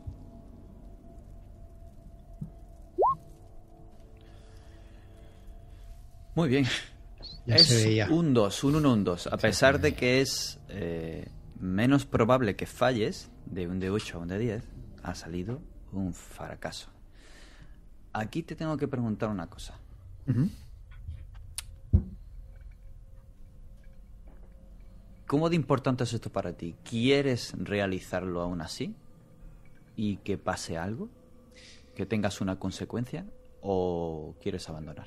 Y sí, quiero, quiero realizarlo porque mis compañeros han visto que soy un jijas, un tío endeble, que no es capaz de dar una palada, pero ha cogido la botella con energía, enérgicamente a su compañero y le trae que esto lo voy a adivinar, a, a saber utilizar.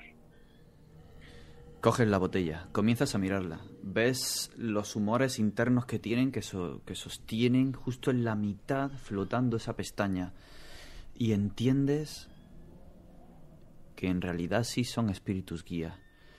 ¿Crees que hay algo, algo que está eh, realizando algún tipo de...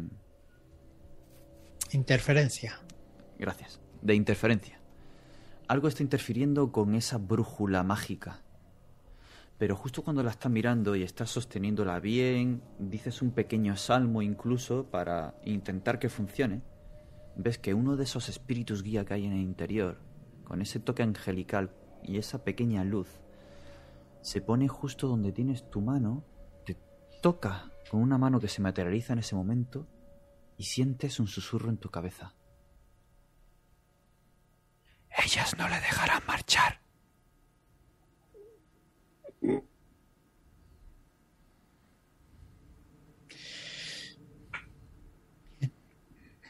¿Qué demonios te pasa, muchacho? Te digo cuando te veo la cara. Haz, haz una tirada de desentrañar. Muy bien. Igualmente, uno o dos es fracaso. Bueno. Vale, lo consigues. Ahora mismo tienes una consecuencia temporal de aturdido. Aturdido anímicamente, no físicamente.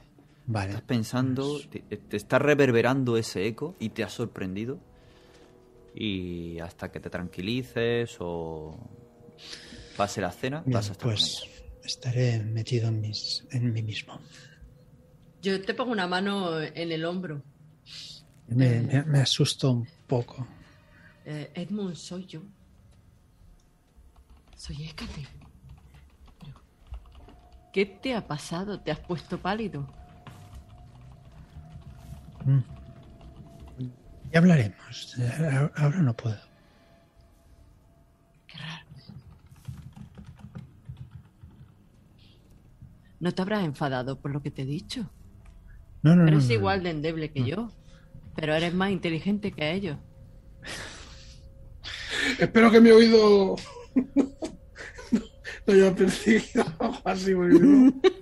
Si quieres puedes escucharlo, estáis todos al lado, ya no llueve, no se escuchan, o sea, no, no hay ruido de animales que puedan distraeros, así que lo que tú quieras, Grandullo. Nada, yo haré como que no lo he escuchado. No tengo ganas de discutir con, con ella, que he oído cosas muy feas. No te preocupes por mí. Ella no les dejará salir. ¿Quién? Ella. Ella o ello. No sé. Eh, ¿Normalmente te he escuchado alguna vez hablar así o es la primera vez que estamos juntos los cuatro? Pues creo que es la primera vez que estamos juntos los cuatro. Al menos yo no, no había tenido el placer de estar con vosotros. No sé si vosotros habíais estado juntos, pero yo no. Yo acabo de salir del, del calabozo. Que ella no les dejará marchar. ¿Quién es ella? Eso es lo que había dicho, ¿no? Perdona. Sí. Sí. Sí, algo así, ¿no? Algo así. No sé. Es ¿La la, vaca? la, la botella. La botella me ha dicho eso. Deje el vino, señor. Sí, será lo mejor. Pero es Yo que cojo la botella. ¿De acuerdo? La, la, la pestaña te ha dicho eso. sí. ¿Me ha marcado una dirección o algo? No. Sí, me ha, me ha di- me ha dicho eso y, y no, y no quiero hablar más del, del tema. Vayamos a esa casa, preguntemos, hagamos lo que sea, pero, pero no, últimamente no me hablaba ninguna botella y no, no estoy para nadie. Últimamente.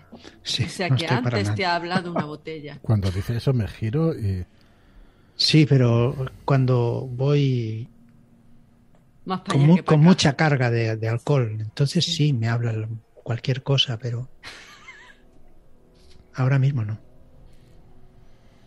Sí, Eh, sí, con la botella en la mano miro a, a Billis y a, a Parker y pues a lo mejor la vaca te dice algo, pero si queréis podemos ir a la granja. No, no, hablo en serio. Está, esta señora de un humor muy subido, ¿eh? Yo creo que deberíamos empezar a caminar antes de que Sabía. se pongan las pocas luces que quedan en el Sabía cielo. que, que- que se iba a, mofar de mí. ya. No, no me estoy que, mofando para no, nada. Puede bueno. que la vaca hable contigo. Yo he hecho a caminar. Billis habla con los muertos. Sandeces. Bueno, Parker seguramente habla- hablará con los dientes. Señorita, Ya. yo sé cómo hacer hablar a la gente, pero no soy un hombre de demasiadas palabras. Me parece que nuestra obligación está ahí delante, no aquí perdiendo el tiempo y charlando. vayamos, vayamos. Y, Yo estoy caminando hacia allí. Sí, sí, yo también. Te sigo, te sigo de cerca. Pues el camino asciende una ligerísima pendiente hacia ese puente de piedra. Ya a lo lejos el puente de piedra se ve robusto, aunque antiguo. Justo a su lado, a la derecha, conforme vais en la marcha, hay una marca cuadrada en el suelo. Como si allí hubiera estado algo. a la vera del sendero.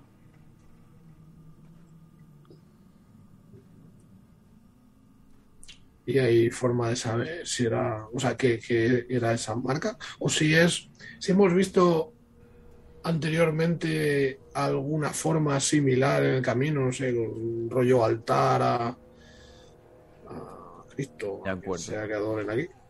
Puedes hacer una tirada intelectual y me valdría que pudieras utilizar algún conocimiento de carros por tus viajes o algo por el estilo. Podría Mm, subir tu nivel de dado. No sé si las encrucijadas son un lugar óptimo para negociar. No, no, no tengo nada. No tengo un trabajo nocturno. que- no sé. no Trabajo creo. turno también me valdría. ¿Sí? Y Pues- si sacas la tirada entenderás por qué. Vale, pues un dado de 8, pues. Y tiro. Un dado de 8. Ahí va. Joder. Perdón. Te digo lo mismo, ¿quieres fallar o quieres una consecuencia? Eh, yo creo que. No, no voy a saberlo. Directamente especulo, me hago mis cabalas y tal, pero no, no sé. Comienzas a mirar en esa marca y es como si hubieran excavado algo. Hay restos de tierra, de... pero no le prestan mucha atención. Correcto. Es porquería. Eh, sí, sí, aquí no hay nada interesante. Pues nada, yo invito a seguir caminando, a ver si, si damos con alguien. ¿Seguís entonces? Pues entonces estáis atravesando ese puente y de repente sentís la ausencia de algo característico. La cantidad de agua que lleva el puente debería de sonar, pero apenas suena. Es algo muy poco perceptible. Y no es porque no lleve corriente, la podéis ver. Hay cierta corriente, pero cuando os fijáis os dais cuenta de que la corriente es lenta. Como si en lugar de agua fuera algo mucho más viscoso, gelatinoso, aceitoso quizá. Y se mueve lentamente rodeando las rocas. Con un gorjeo extraño que no llega a hacer aparecer espuma ni a ondularse como hace el agua. Tampoco hay peces en el río. ¿Queréis beber? Me toco la axila Pero- izquierda y noto el bultito. Y Yo aunque me duele, eso, aunque me duele la rodilla, me voy a acercar poco a poco al río.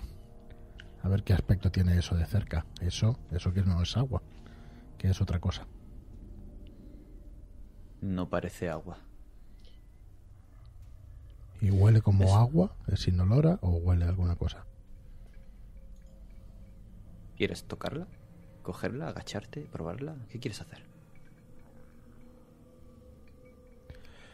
Conozco el dolor y dudo mucho que tocar algo así pueda doler, así que sí, me voy a agachar. Pues tiene un tacto oleaginoso, pero no es aceite. No se te queda pegado a la mano. Escurre como el agua. Está fresco. Tiene un olor rancio, pero... Pero a flores, a flores rancias. Si la pruebas, notas como baja con dificultad por la garganta, como si fuera gelatina. Pero no hay mayor efecto. Señor, no, no bebáis de ese brebaje, maldita sea, que, que vais a enfermar, que no estamos aquí para ponernos malos. ¿Está buena? no tiene ningún sabor especial. Espe- espera un rato y verá. No, no es agua. Deberías de hacerle caso a Billis. Si has visto que no era agua y tú que eres médico, como No huele a nada, Arriesgado no sabe a nada. Las cosas hay que probarlas. hay cosas que no saben a nada y son mortales. Tú mismo lo sabes. Eso es. He probado muchas cosas, no tengo miedo a un poco de lo que quiera que sea esto. Ni siquiera la muerte. La muerte quizá me deje de doler la rodilla y el resto de mi cuerpo cuando llegue. Así que no, no temo demasiado la muerte. Entonces, ¿por qué te has convertido en agente de Di si no temes a la muerte? Una cosa es no temerla, otra cosa es abrazarla. Pues lo estás haciendo ahora mismo sin saber lo que estás tomando. Yo no veo a la vaca muerta, la veo bastante tiesa y no come demasiado, ni igual no bebe, pero no la veo muerta y probablemente haya bebido de esta agua y, y varias veces. Cuando miráis a, a los corrales, que es lo que está delante, Bufa, que está todo veis que ¿eh? al- algunos animales se han liberado. Han roto las puertas y están por ahí vagando. Pero lo que no llegabais a ver, por la pendiente, era la gran cantidad de cuerpos de pollos que hay muertos. Todos muertos. Menos Pues- una gallina. Que os mira. Eh, te doy Sí. en la espalda. Enhorabuena. Tal y, tal y como los veo, empiezo a... Se me cambia la cara, empiezo a escupir un poco y... Bueno, no es una gran cantidad lo que he ingerido. Así La vaca espero que no se mece de un lado a otro. Está muy delgada, desnutrida, muy desnutrida. Y sin se escucha- embargo, hay cereales ahí, ¿no? En el campo. ¿Había para pastar o no? Y para pastar, ¿no? Allí en esa zona no, la ma- gran mayoría es barro. Vale. Pero sí que hay al norte de la granja y al oeste hay, hay campos. Descuidados, pero hay campos, sí. Esa gallina está de pie, entre todos los pollos muertos, y os mira fijamente. No picotera al suelo, no se mueve, no anda, solo os mira. Yo avanzo. Con el pico en la mano, ¿eh? Mm, Yo no, yo no puedo dejar de ver- mirar la botella de reojo, de reojo y a dos metros, por si va girando todavía la, la pestaña, o por si me mira, o por si me dice algo. Yo en ese momento saco mis tijeras grandes. Si la gallina se acerca, le corto el cuello. No pienso Vais dejar que me avanzando. picotee. Dejáis atrás el puente, los corrales los tenéis a la derecha, a la vera del río. A la izquierda tenéis un granero y un poco más adelante un almacén. Y al final del camino tenéis una de estas casas rurales de la época, una casa comunal. Su base es de piedra y el tejado se va abombando hacia arriba de forma circular y tiene un montón de pequeñas ramitas secas, paja y otros tipos de materiales secos imbricados para intentar mantener el interior seco. Tiene ventanas abajo y algunas ventanas justo, justo, justo en el comienzo del tejado, como si hubiera dos alturas. Es alargada, muy alargada. Pero no es una gran casa, es vieja, como el resto. Parece envejecido, como si no se hubiera reparado o cuidado mucho tiempo. Ni el granero a la izquierda, ni el almacén un poco más adelante. A lo lejos, el campo que está en pendiente, ese que está en barbecho al norte de la granja. Allí hay dos figuras que os saludan en la lejanía. Pero no mueven los brazos. Tienen el brazo en alto. Están muy quietos. ¿A qué, ¿A qué distancia está? Bueno, pueden estar a unos 100 metros, 150 metros de allí. De donde estáis ahora mismo. Y la gallina está entre ellos y nosotros. ¿no? No, no, la gallina está a la Vale. izquierda, en el corral. Vale. Seguís avanzando y vais dejando atrás el corral y tenéis un- enfrente del corral tenéis eh, el granero y justo después del granero un almacén. Luego a derecha, más adelante, la casa comunal y al fondo esos campos en barbecho con esas dos figuras. Si miras a la gallina, que ya que estás tan pendiente, cuando pasas el corral, la ves asomada así, mirándoos, en la esquina del corral, seria. sin hacer ningún sonido. Mm, Vale, me preocupo porque nunca he visto una gallina seria, no sonríen, no... Ah, pero, No están quietas, más bien.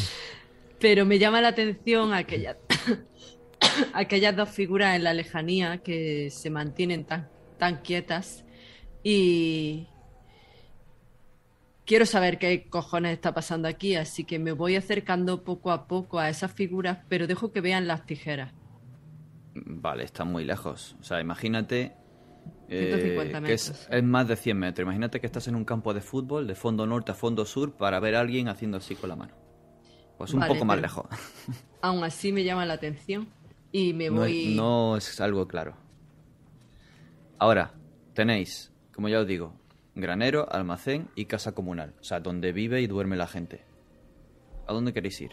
Campos al norte y campos al otro lado del río al oeste. Uno hacia abajo y otro hacia arriba. Y luego el bosque, otra vez. Yo, me- yo meto un berrido aquí. eh, ¡Bien hallados! Eh, ¿Hay alguien aquí? Te responde tu propio eco. Y no los vemos moverse, ¿no? Las figuras. No. Pues acelero más el paso. Y miro hacia atrás eh, esperando que me No sigan corras, mis compañeros. Me ves cojeando ahí detrás tuyo. Pero señora, no, no ve usted que serán espantapájaros si no se mueven, ¿no? Está viendo. Ostras. Que me voy acercando para ver si realmente son espantapájaros. Llegáis a la altura de la casa comunal entonces. Mm. Si quieres distinguirlos desde ahí, Sí. puedes hacer una tirada.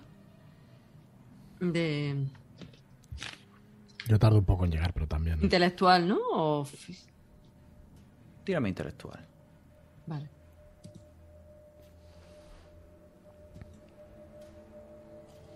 Ocho. ¿Te lo parece? Ahora que, lo, ahora que lo dice, sí. Un campo en barbecho. Es raro que haya espantapájaros en un campo en barbecho, pero lo parecen. Dos juntos también es raro, pero lo parecen. Bueno, si queréis podemos mirar antes dentro de la casa. eh. Si se quedan allí quietos, podemos hablar después con ellos. Digo sin mirar a Billis, porque eh, tengo el rostro sonrojado de la vergüenza. Me giro a ver la gallina. El otro.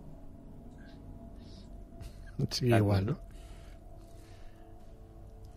Ves la gallina asomada por la ventana de uno de los del edificio del corral de probablemente lo que sería una de las pocilgas y la ves allí de pie en el alféizar mirándoos. Hostia. Me está dando miedo la Menos mal, que, menos mal que no es Yo- una cabra, si no, si no Si cortamos una la partida salgo ahora. corriendo, vamos. Y ahí os quedáis. Yo creo que ya se vamos a hacer a- un Pues- puchero de, de caldo de gallina. Edmund, por inercia, ya, ya está picando en la puerta de la casa. Justo cuando hemos llegado a la altura de la casa, ha cogido la en dirección de la casa y está picando. Por favor. Justo mm, cuando das esos golpes, escuchas al otro lado de la puerta que algo de, de arcilla se rompe. Pues sigo picando. Pom, pom, pom. Ahí. Una taza de té para unos viajeros. Por el nombre de- del Señor. Pom, pom, Nadie pom. responde. Nadie responde. Pues miro si está abierta la puerta. tiras de, esa cuerdecita que debería de soltar el pasador y a poco que se empieza a abrir hay algo que está cerrando la puerta por dentro Pues digo, por favor, déjenos entrar. Hace mucho frío. Y vuelvo a picar. no hay respuesta ¿Hay ventanas? sí Me voy a asomar por una de ellas. un par de ventanas eh, en el nivel bajo y otro par en el nivel alto Billy, ¿crees que puedes abrir esa puerta? Y voy a romper una de las ventanas con Eso las es. Yo, yo voy para allá y usando pues eh, parte de mi peso y parte de mi fuerza, visto contra, contra la puerta, como si fuera un toro ahí. Vale. Coges carrerilla y te lanzas hacia la puerta, embistiendo con todo tu cuerpo, todo tu peso y toda tu fuerza. Tienes derecho a una tirada de físico. Es una condición favorable que sea una puerta, que sea inmóvil y que tengas espacio para coger carrerilla. Pero por cómo está la puerta y la dificultad, la puerta te baja dos niveles. Subes un niveles, su- subes un nivel por la carrerilla y tu situación. Pasaría bajas dos de por la 10 puerta. y bajo así dos que bajas seis. uno. Bajas uno neto. Vale, pues un dado de 6. Tiro. Vale, pues un mojón para mí. Madre. Dos unos. Eh, sí. Si quieres abrirla, ganarías una herida. Uh. Si no, fallarías. Eh, yo creo que, que no, que nuevamente, o sea, me choco contra la puerta y, y me dejo el hombro ahí, pero la puerta no cede. Y, y la verdad es que la herida me la llevo, pero en el orgullo. Toda Sí, la por- casa tiembla y caen eh, polvo y, y- y suciedad de- del techo sobre ti y te das cuenta de que hay un madero redondo de un árbol cortado puesto justo al otro lado para bloquear la puerta.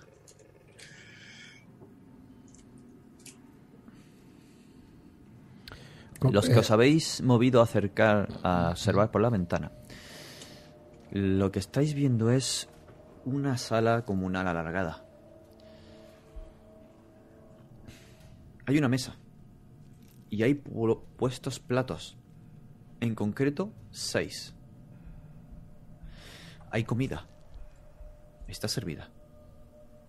Y hay un hombre que está recogiendo los trozos de un cuenco de cerámica lentamente. Clac, Pero qué demonios, agacha. aquí. clac. Todo dentro está muy oscuro. ¿Se puede abrir la ventana? Sí, sí, es una ventana de postigos. No. Pues. La forzáis un poco Sí. y cede. No hay problema. mm, Pues yo me cuelo. Conforme me estoy colando, le digo: Señor, estoy entrando por la ventana, no se asuste. ¿Hay alguna reacción por su parte? Lo raro es que no se asusta. Hace como Ni si no- siquiera mira. Eso es, hace como si nos escuchara o no. Da un pequeño respingo y se afanan recoger el último trozo. Luego se gira, mira hacia donde estáis vosotros y rápidamente vuelve a mirar al suelo. Y veis que tiene la cara amarillenta, los ojos negros de puro cansancio. El pelo está revuelto, descuidado, no se ha peinado ni se ha lavado. Podéis oler. Es alto, aproximadamente metro ochenta y nueve o así. Pero está más delgado de lo que un hombre de campo que trabaja la tierra debería de estar. Se mueve arrastrando los pies por ese suelo de paja. Ah. Ya era hora. Les estaba esperando. Y se ¿A gira nosotros? y se va para el fondo. En el fondo hay un espacio que separa, un- una pared de tablones y el- la otra mitad está abierta. Hay un hogar encendido que no echa humo y un barril con agua, una ca- unas cajas y unos estantes con comida y tarros. Mm, conforme entro, quiero mirar hacia la puerta y ver por qué no ha podido Billis abrirla. tiene el tronco de un árbol puesto en dos amarres de, de hierro para bloquear la puerta. de dentro. Mira hacia atrás, ¿está entrando alguno de mis compañeros? No lo sé.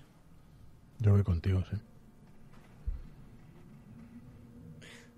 Ellos se pierden al interior. ¿Qué hacéis vosotros? Yo he visto caer a mi compañero golpeado por, bueno, al golpear la puerta y, y no ha intentado ni ayudarle. Me he girado para que creyera que no le he visto, porque su orgullo ha sido herido y ya tiene bastante con eso. Me he girado y he seguido a, a mis otros dos compañeros. He entrado por la ventana. He visto los cuencos de son creo que has dicho que era sopa. Hay sopa, gachas, pan de miel.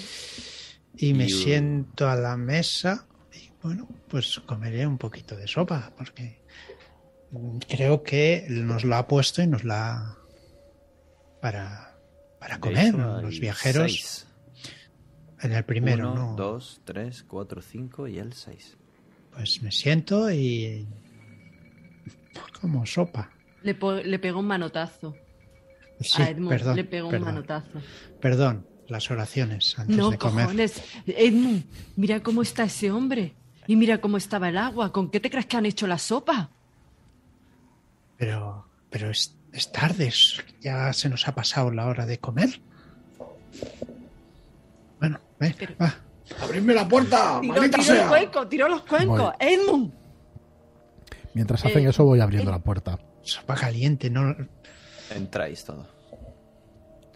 La luz del exterior entra por la puerta. Ilumina un poco más. Parece comida en buen estado. No está caliente, como has podido comprobar, Edmund, Sí, sí, pero no sabe mal. está buena. Comamos y hablemos con este hombre mientras tanto. Yo estoy sentado a la mesa y Oiga, preparado ¿podemos- para comer. Pues yo me acerco a ese hombre y, y le toco el hombre. Eh, digo, el hombre. el hombro. Eh, señor, eh, me pongo de frente a él para, para que me pueda ver- mirar. Eh, Llegáis tarde. Hemos ¿Se os llegado tarde. esperaba acaso? eh, pero Os estaba esperando. a nosotros. ¿Desde Está hablando en polaco, pero lo entendéis. ¿Dónde está su esperando. familia? Mi mujer descansa arriba. ¿Que le Mi falta hijo algo? también. Y Siéntese. sobre la mesa un trozo de papel. Me se está esperando. Siéntese, Siéntese por favor, comamos, siéntese, sí. hombre. Sí, comamos. No, no puedo comer. Coman ustedes. ¿Por qué no puede comer? No. Tengo que... Y se vuelve a la cocina un momento. Y luego regresa donde estáis.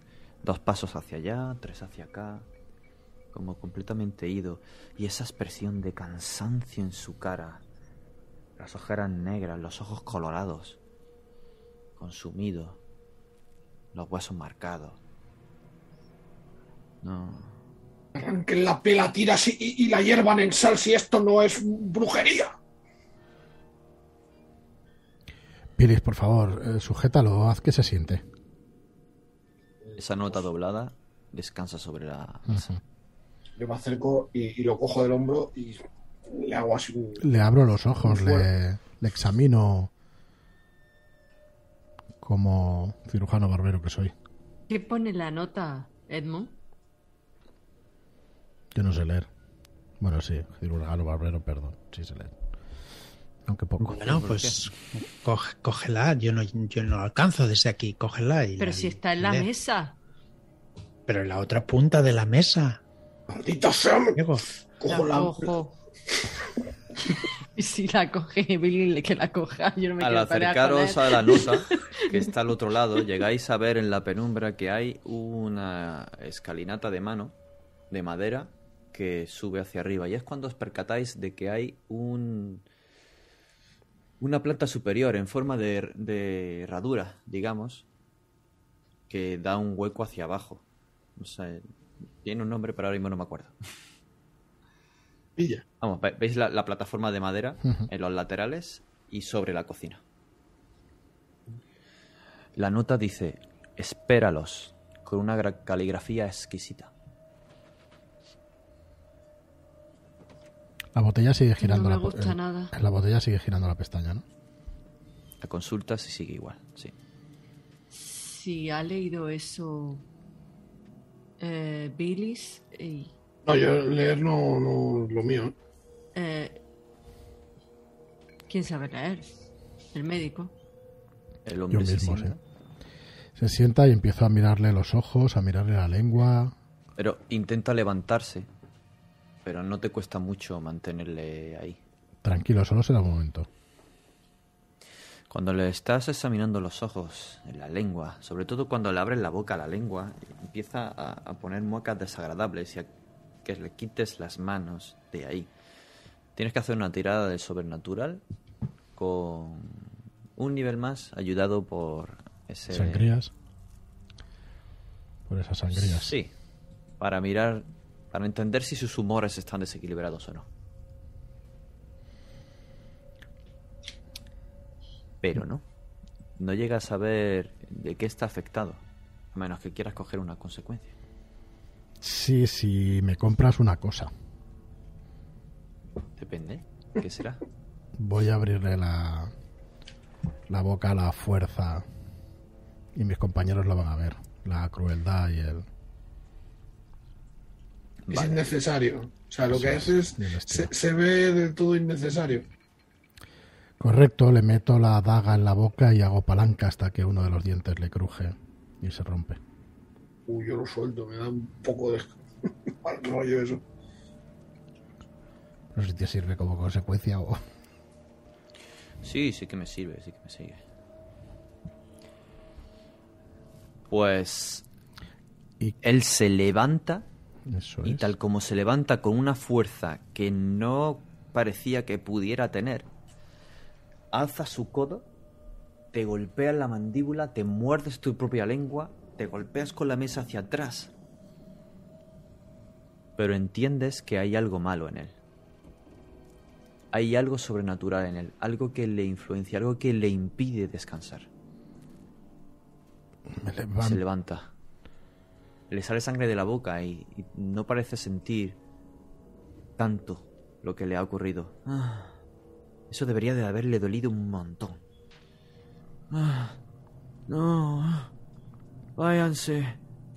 No. No. No ganas heridas, pero tienes la complicación ahora mismo de magullado. A mí me despierta la curiosidad de cómo está descansando su mujer. Si él no puede dormir, ¿por qué la mujer está durmiendo? Y estoy subiendo por las escalerillas. Justo cuando te acercas a la escalera, mientras Edmund creo que sigue comiendo, Sí, Edmund ya se acaba la sopa. Tiene un cuerpo pequeño y ya creo que ya está lleno, está saciado. Así que ya puede ayudar a sus compañeros. eh, pierdes la consecuencia anterior y estás bastante relajado. Aunque la comida está fría, pero estás bien alimentado. Estaba, estaba buena. Ves como el hombre se gira, ignora a Parker, ignora a Billis y te ignora a ti y se lanza a por Hécate, con los ojos muy abiertos. ¡No! ¡Dejen descansar a mi mujer! Y se lanza hacia ella con toda... ¡Súper rápido! Y tienes que hacerme una tirada de físico. ¡Ay, mierda! El de cuatro ahí. Sí. Lo- los ataques de los, ene- o sea, los enemigos en este juego no atacan, en el sentido de tirar a ataque. Que defender. Ellos cuando Joder. atacan te obligan a defender y haces tú una tirada de defensa con un- el modificador posible de ellos. Muy guay. Ha sacado un 4. De un dado de 4, no tienes chamba ni nada. Pero una chamba bestial. no me lo creo ni yo. Pues Llega hacia ti, te golpea eh, justo en, en la base de- del pie y se cae. Se cae y se golpea la barbilla, pum, pum, pum, en tres o cuatro escalones, mientras tú estás llegando arriba. ¿Qué hacéis el resto? Pues yo viendo que, la- que el hombre este se ha levantado y bueno, le ha dado el codazo a al. Parker. Joder, espérate que no tengo el aquí. Parker. Parker. tranqui. Eh, pues eh, bueno, y viendo que salta a, a por eh, joder. ¿no te has puesto el nombre? Hécate, eh, pues me lanzo yo detrás suyo e intento cogerlo. ¡No estés quieto, señor! Una tirada de físico. Pues ahí que. Como se había caído, eh, invocamos su complicación de caído para subirte un nivel de dado. Vale, pues una de 10. Tú ahí muy fresco. Toma ya. Pues lo agarras, lo aferras y a su complicación, su consecuencia de caído, hay que sumarle ahora una de inmovilizado. Cualquier acción que quiera hacer de físico bajaría dos niveles de dado.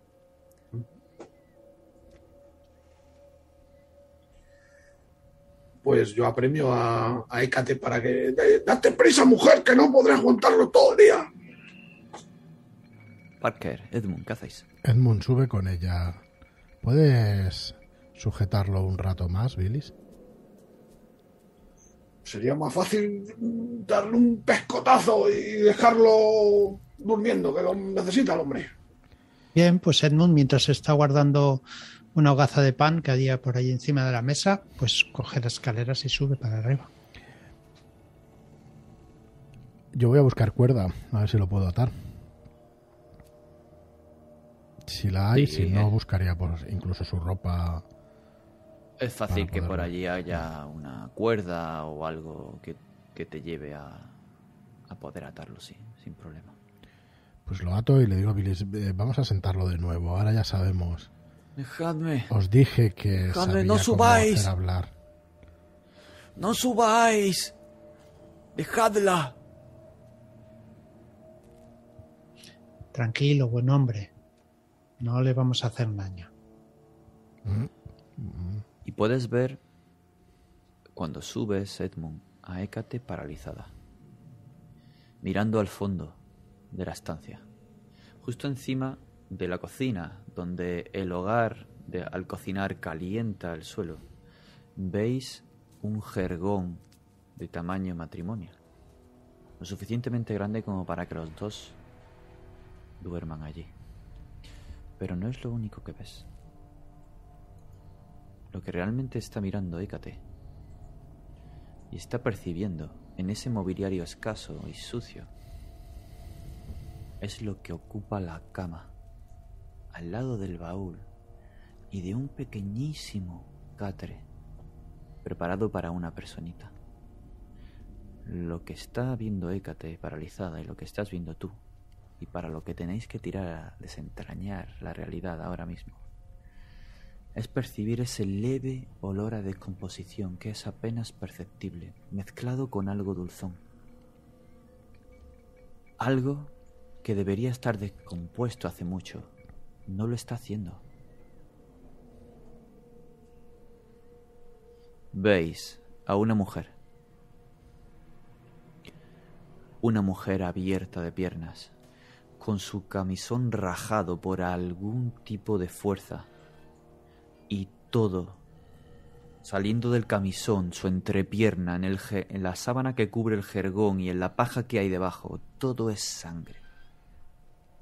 Sangre coagulada. El vientre de la mujer aún está hinchado.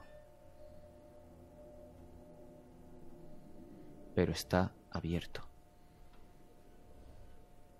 Desde la mitad del cuerpo hacia el ombligo está abierto y no queda nada en su interior. Tira a desentrañar. Con. ¿Con qué Da- dado, eh? Un dado de 8. Es el dado que tenéis ahora mismo.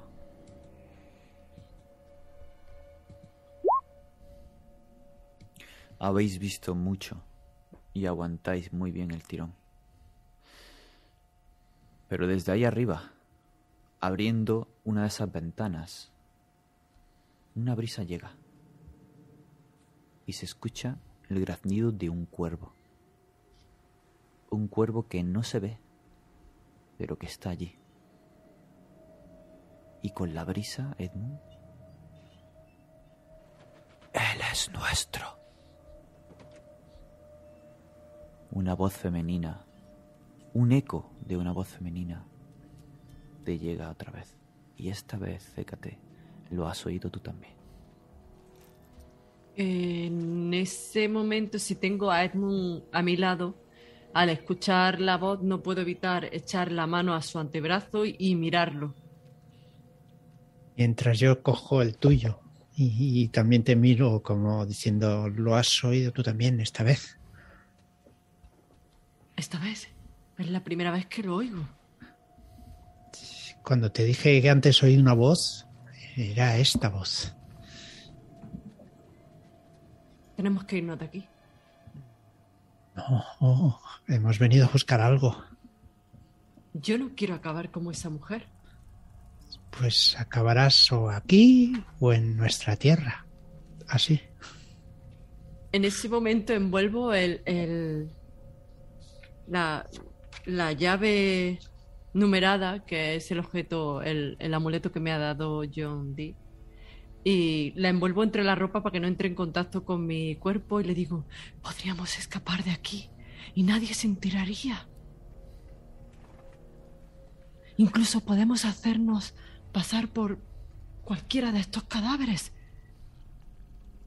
y nadie se enteraría. Sabes que John Dee tiene ojos en todos lados y oídos en todos lados. Nos encontraría y nos haría matar de la peor manera posible. ¿Qué hemos venido a buscar? Lo que hay ahí dentro en... ¿Dentro de las entrañas de esa mujer? No lo sé. ¿Qué tenía la sopa? Edmund. Pues. Pues. No, no sé, estaba buena, tiene buen, buen sabor. Pero no sabía decirte. Verdura, quizá. Carne. Carne, no he notado ningún trozo de carne. Pero pudiera ser. Tenemos que decirlo a, a ellos que lo que hemos visto y lo que hemos escuchado. Y en ese Ahí- momento hago un No barrido de la habitación. Ah, vale, paredes. pues entonces no han escuchado. O sea que, a menos que hayáis hablado muy bajito, ellos sabrán que estáis hablando bajito, pero no os habrán escuchado. Todo lo que es a voz normal, ellos lo han escuchado. ¿Qué ha pasado? ¿Qué has hecho con tu mujer? Mi mujer descansa. Descansa, está muerta. ¿Qué ha No, pasado? no ¿Qué has hecho con tu mujer? Mi mujer descansa. No está muerta. Te lo preguntaré por última vez. ¿Qué ha pasado con tu mujer? ¿Qué le ha pasado a ella? ¿Ha descansado después de qué? Esperamos a mi querido hijo. Ella, Elena, está descansando. Yo me ocupo de la granja. Slavomir, yo me ocupo de la granja. ¿Slavomirch? ¿Quién es ese? Sí, eso es mi nombre y el nombre de mi granja. Mis ayudantes, esos patanes. Ya no quiero que entren en la casa. Me acerco a. Dejad a mi mujer. La mujer, eh, a ver, tal Dime, cual está abierta en canal, eso mm, se puede ver cómo se lo han hecho. Si ha sido con un arma de filo, si ha sido en plan una Alguien bestia. experimentado podría saberlo, sí. y- Parker. Yo, yo te- como estamos cogidos de los brazos, Subo, subo. mm, yo voy tirando de ti y nos vamos acercando. A, a la mujer. Sí, bueno, hacia, hacia el camastro. el-. Y hay una pequeña, has dicho, había una pequeña cuna o un pequeño... Mm. Y un pequeño jergón. pequeñito, Ujú, del pequeñito, tamaño de Como una de bebé. personita. Yo que- sí, vamos acercándonos hacia ahí. Yo no te suelto. Yo tampoco, pero yo, Yo- voy tirando de ti con la poca fuerza que tenga y te dejas llevar también, supongo. Sí, sí, sí. Voy subiendo cuando, cuando he oído que me llamaba. Yo, por otro lado, lo que hago es coger la nota escrita y ponérsela de- delante de, de la cara a- al hombre este y, y preguntarle, ¿quién ha escrito esto? Me la dejaron. ¿Quién? Me la hicieron llegar. ¿Pero quién se la dejó? Buen hombre, dígame. No lo sé, hace unos días estaba en la puerta. ¿Y usted sabe leer? No sé cómo lo sé, pero lo sé.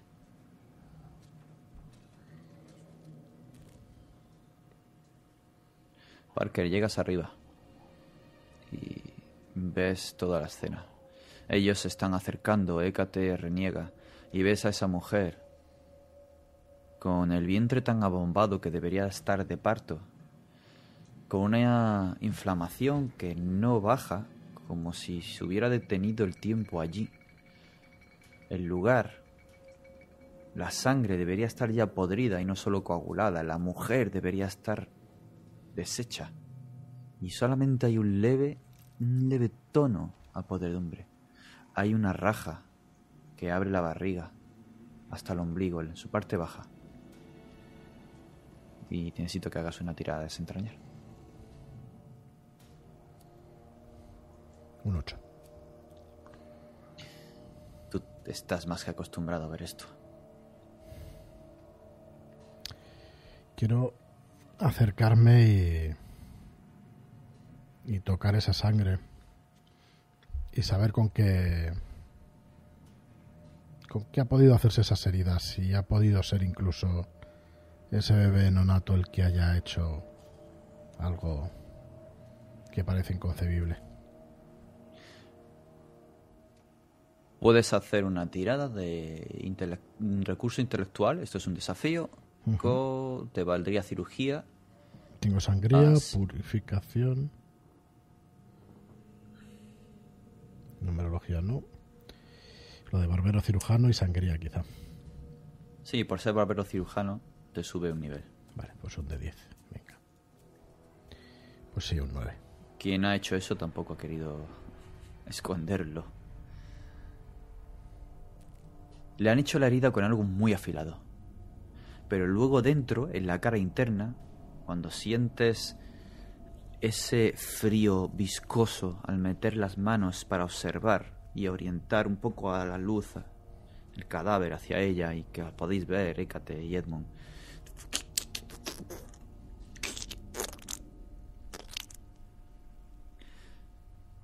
ves que han arañado por dentro.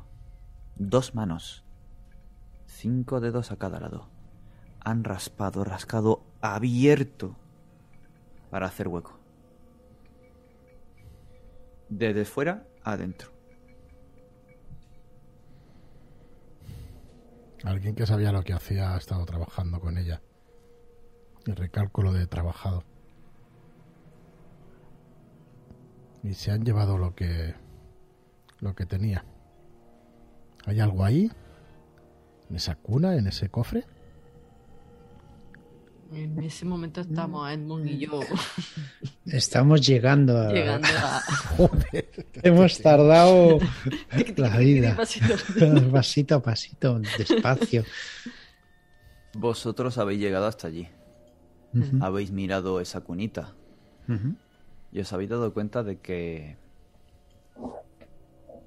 nadie ha llegado a ocuparla nunca. No tiene ni un salpicón de sangre, no huelen mal, nada más que a paja. Y dentro del baúl veis mm, ropas de hombre del tamaño de, del granjero, ropas para la mujer y tejida a mano una mantita hecha como para ese jergón o una futura cuna. Algo se ha llevado al crío. Sí, yo respiro aliviado. Pensaba que íbamos a encontrar algo, pero ahí dentro, bueno, Yo si me, si me lo permite subiría arriba ya dejando al hombre abajo y, y viendo el panorama a ver qué, qué es lo que se cuece por aquí arriba. Desde allí, Edmund, puedes ver que hay una pequeña cómoda cerca de la ventana. Y hay un Mm. libro. Bien, pues me acerco hacia él y miro qué, qué libro es y si hay algún cajón o algo. Pues Es un veamos. libro de oraciones en latín. Bien, Abres el Pues- cajón y hay un crucifijo de plata. que se viene conmigo también. Y una ventana. ¿Quieres mirar a través de la ventana? Uy, no. No. Vale, de acuerdo.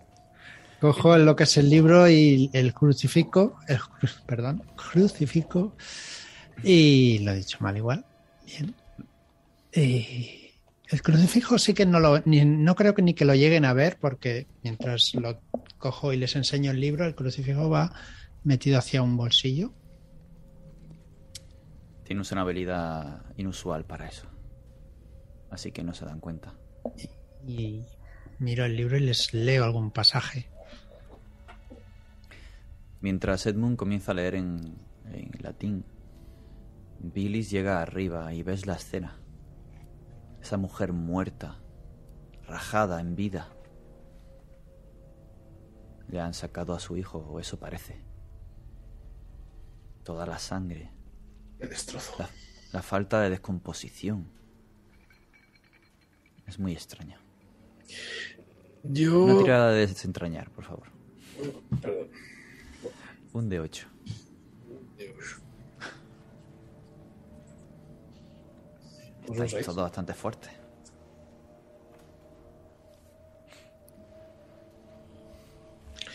Eh, mi intención es, no sé si se puede activar de alguna manera especial, o, pero quizá cogiendo esa estatuilla que llevo en el zurrón de Anubis, creo que, que habíamos dicho, eh, me acercaría y poniéndosela a su lado, o quizá sobre la frente. Así mientras la sostengo con la mano, le, le preguntaría si, si sigue ahí. De acuerdo.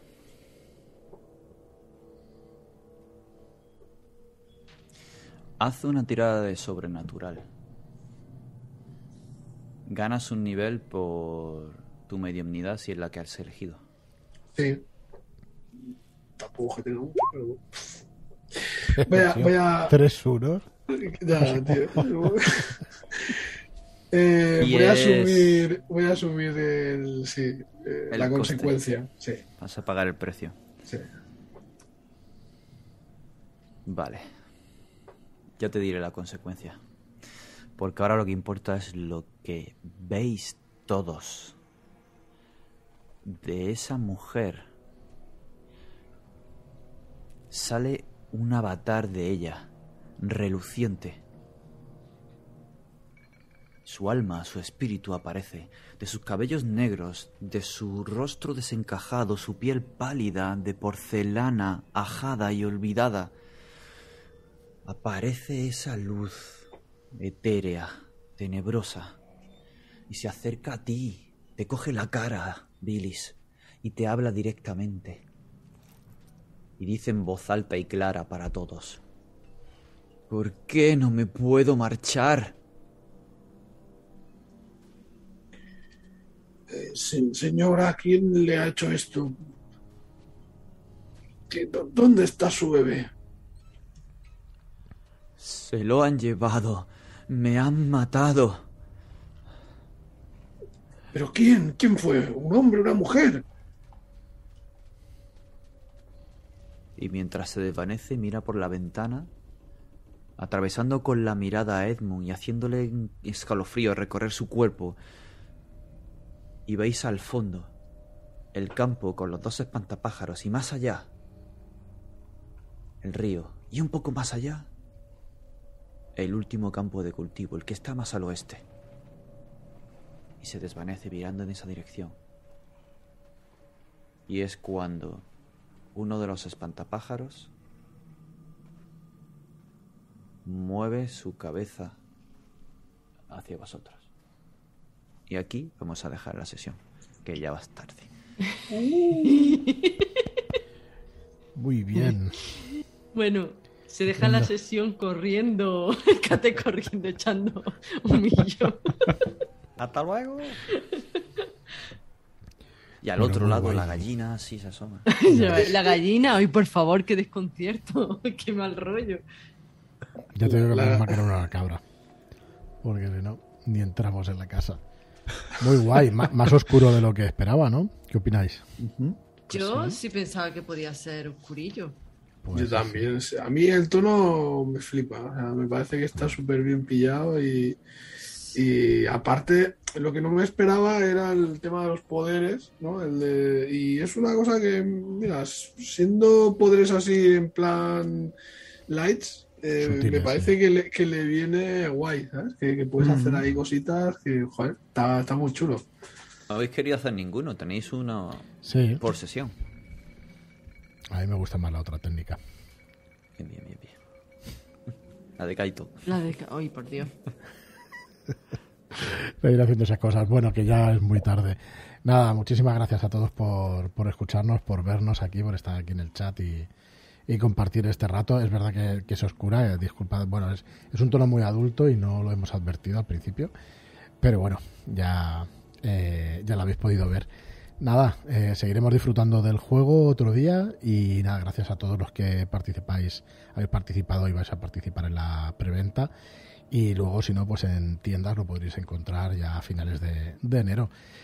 Nada más. Muchas gracias a todos y, y hasta la próxima. Si queréis, que nunca, disculpadme, nunca dejo de despediros. Despediros Marlo, Joaquín, David y Eugenia.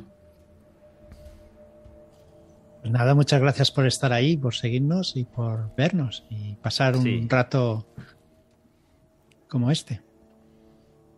Adiós.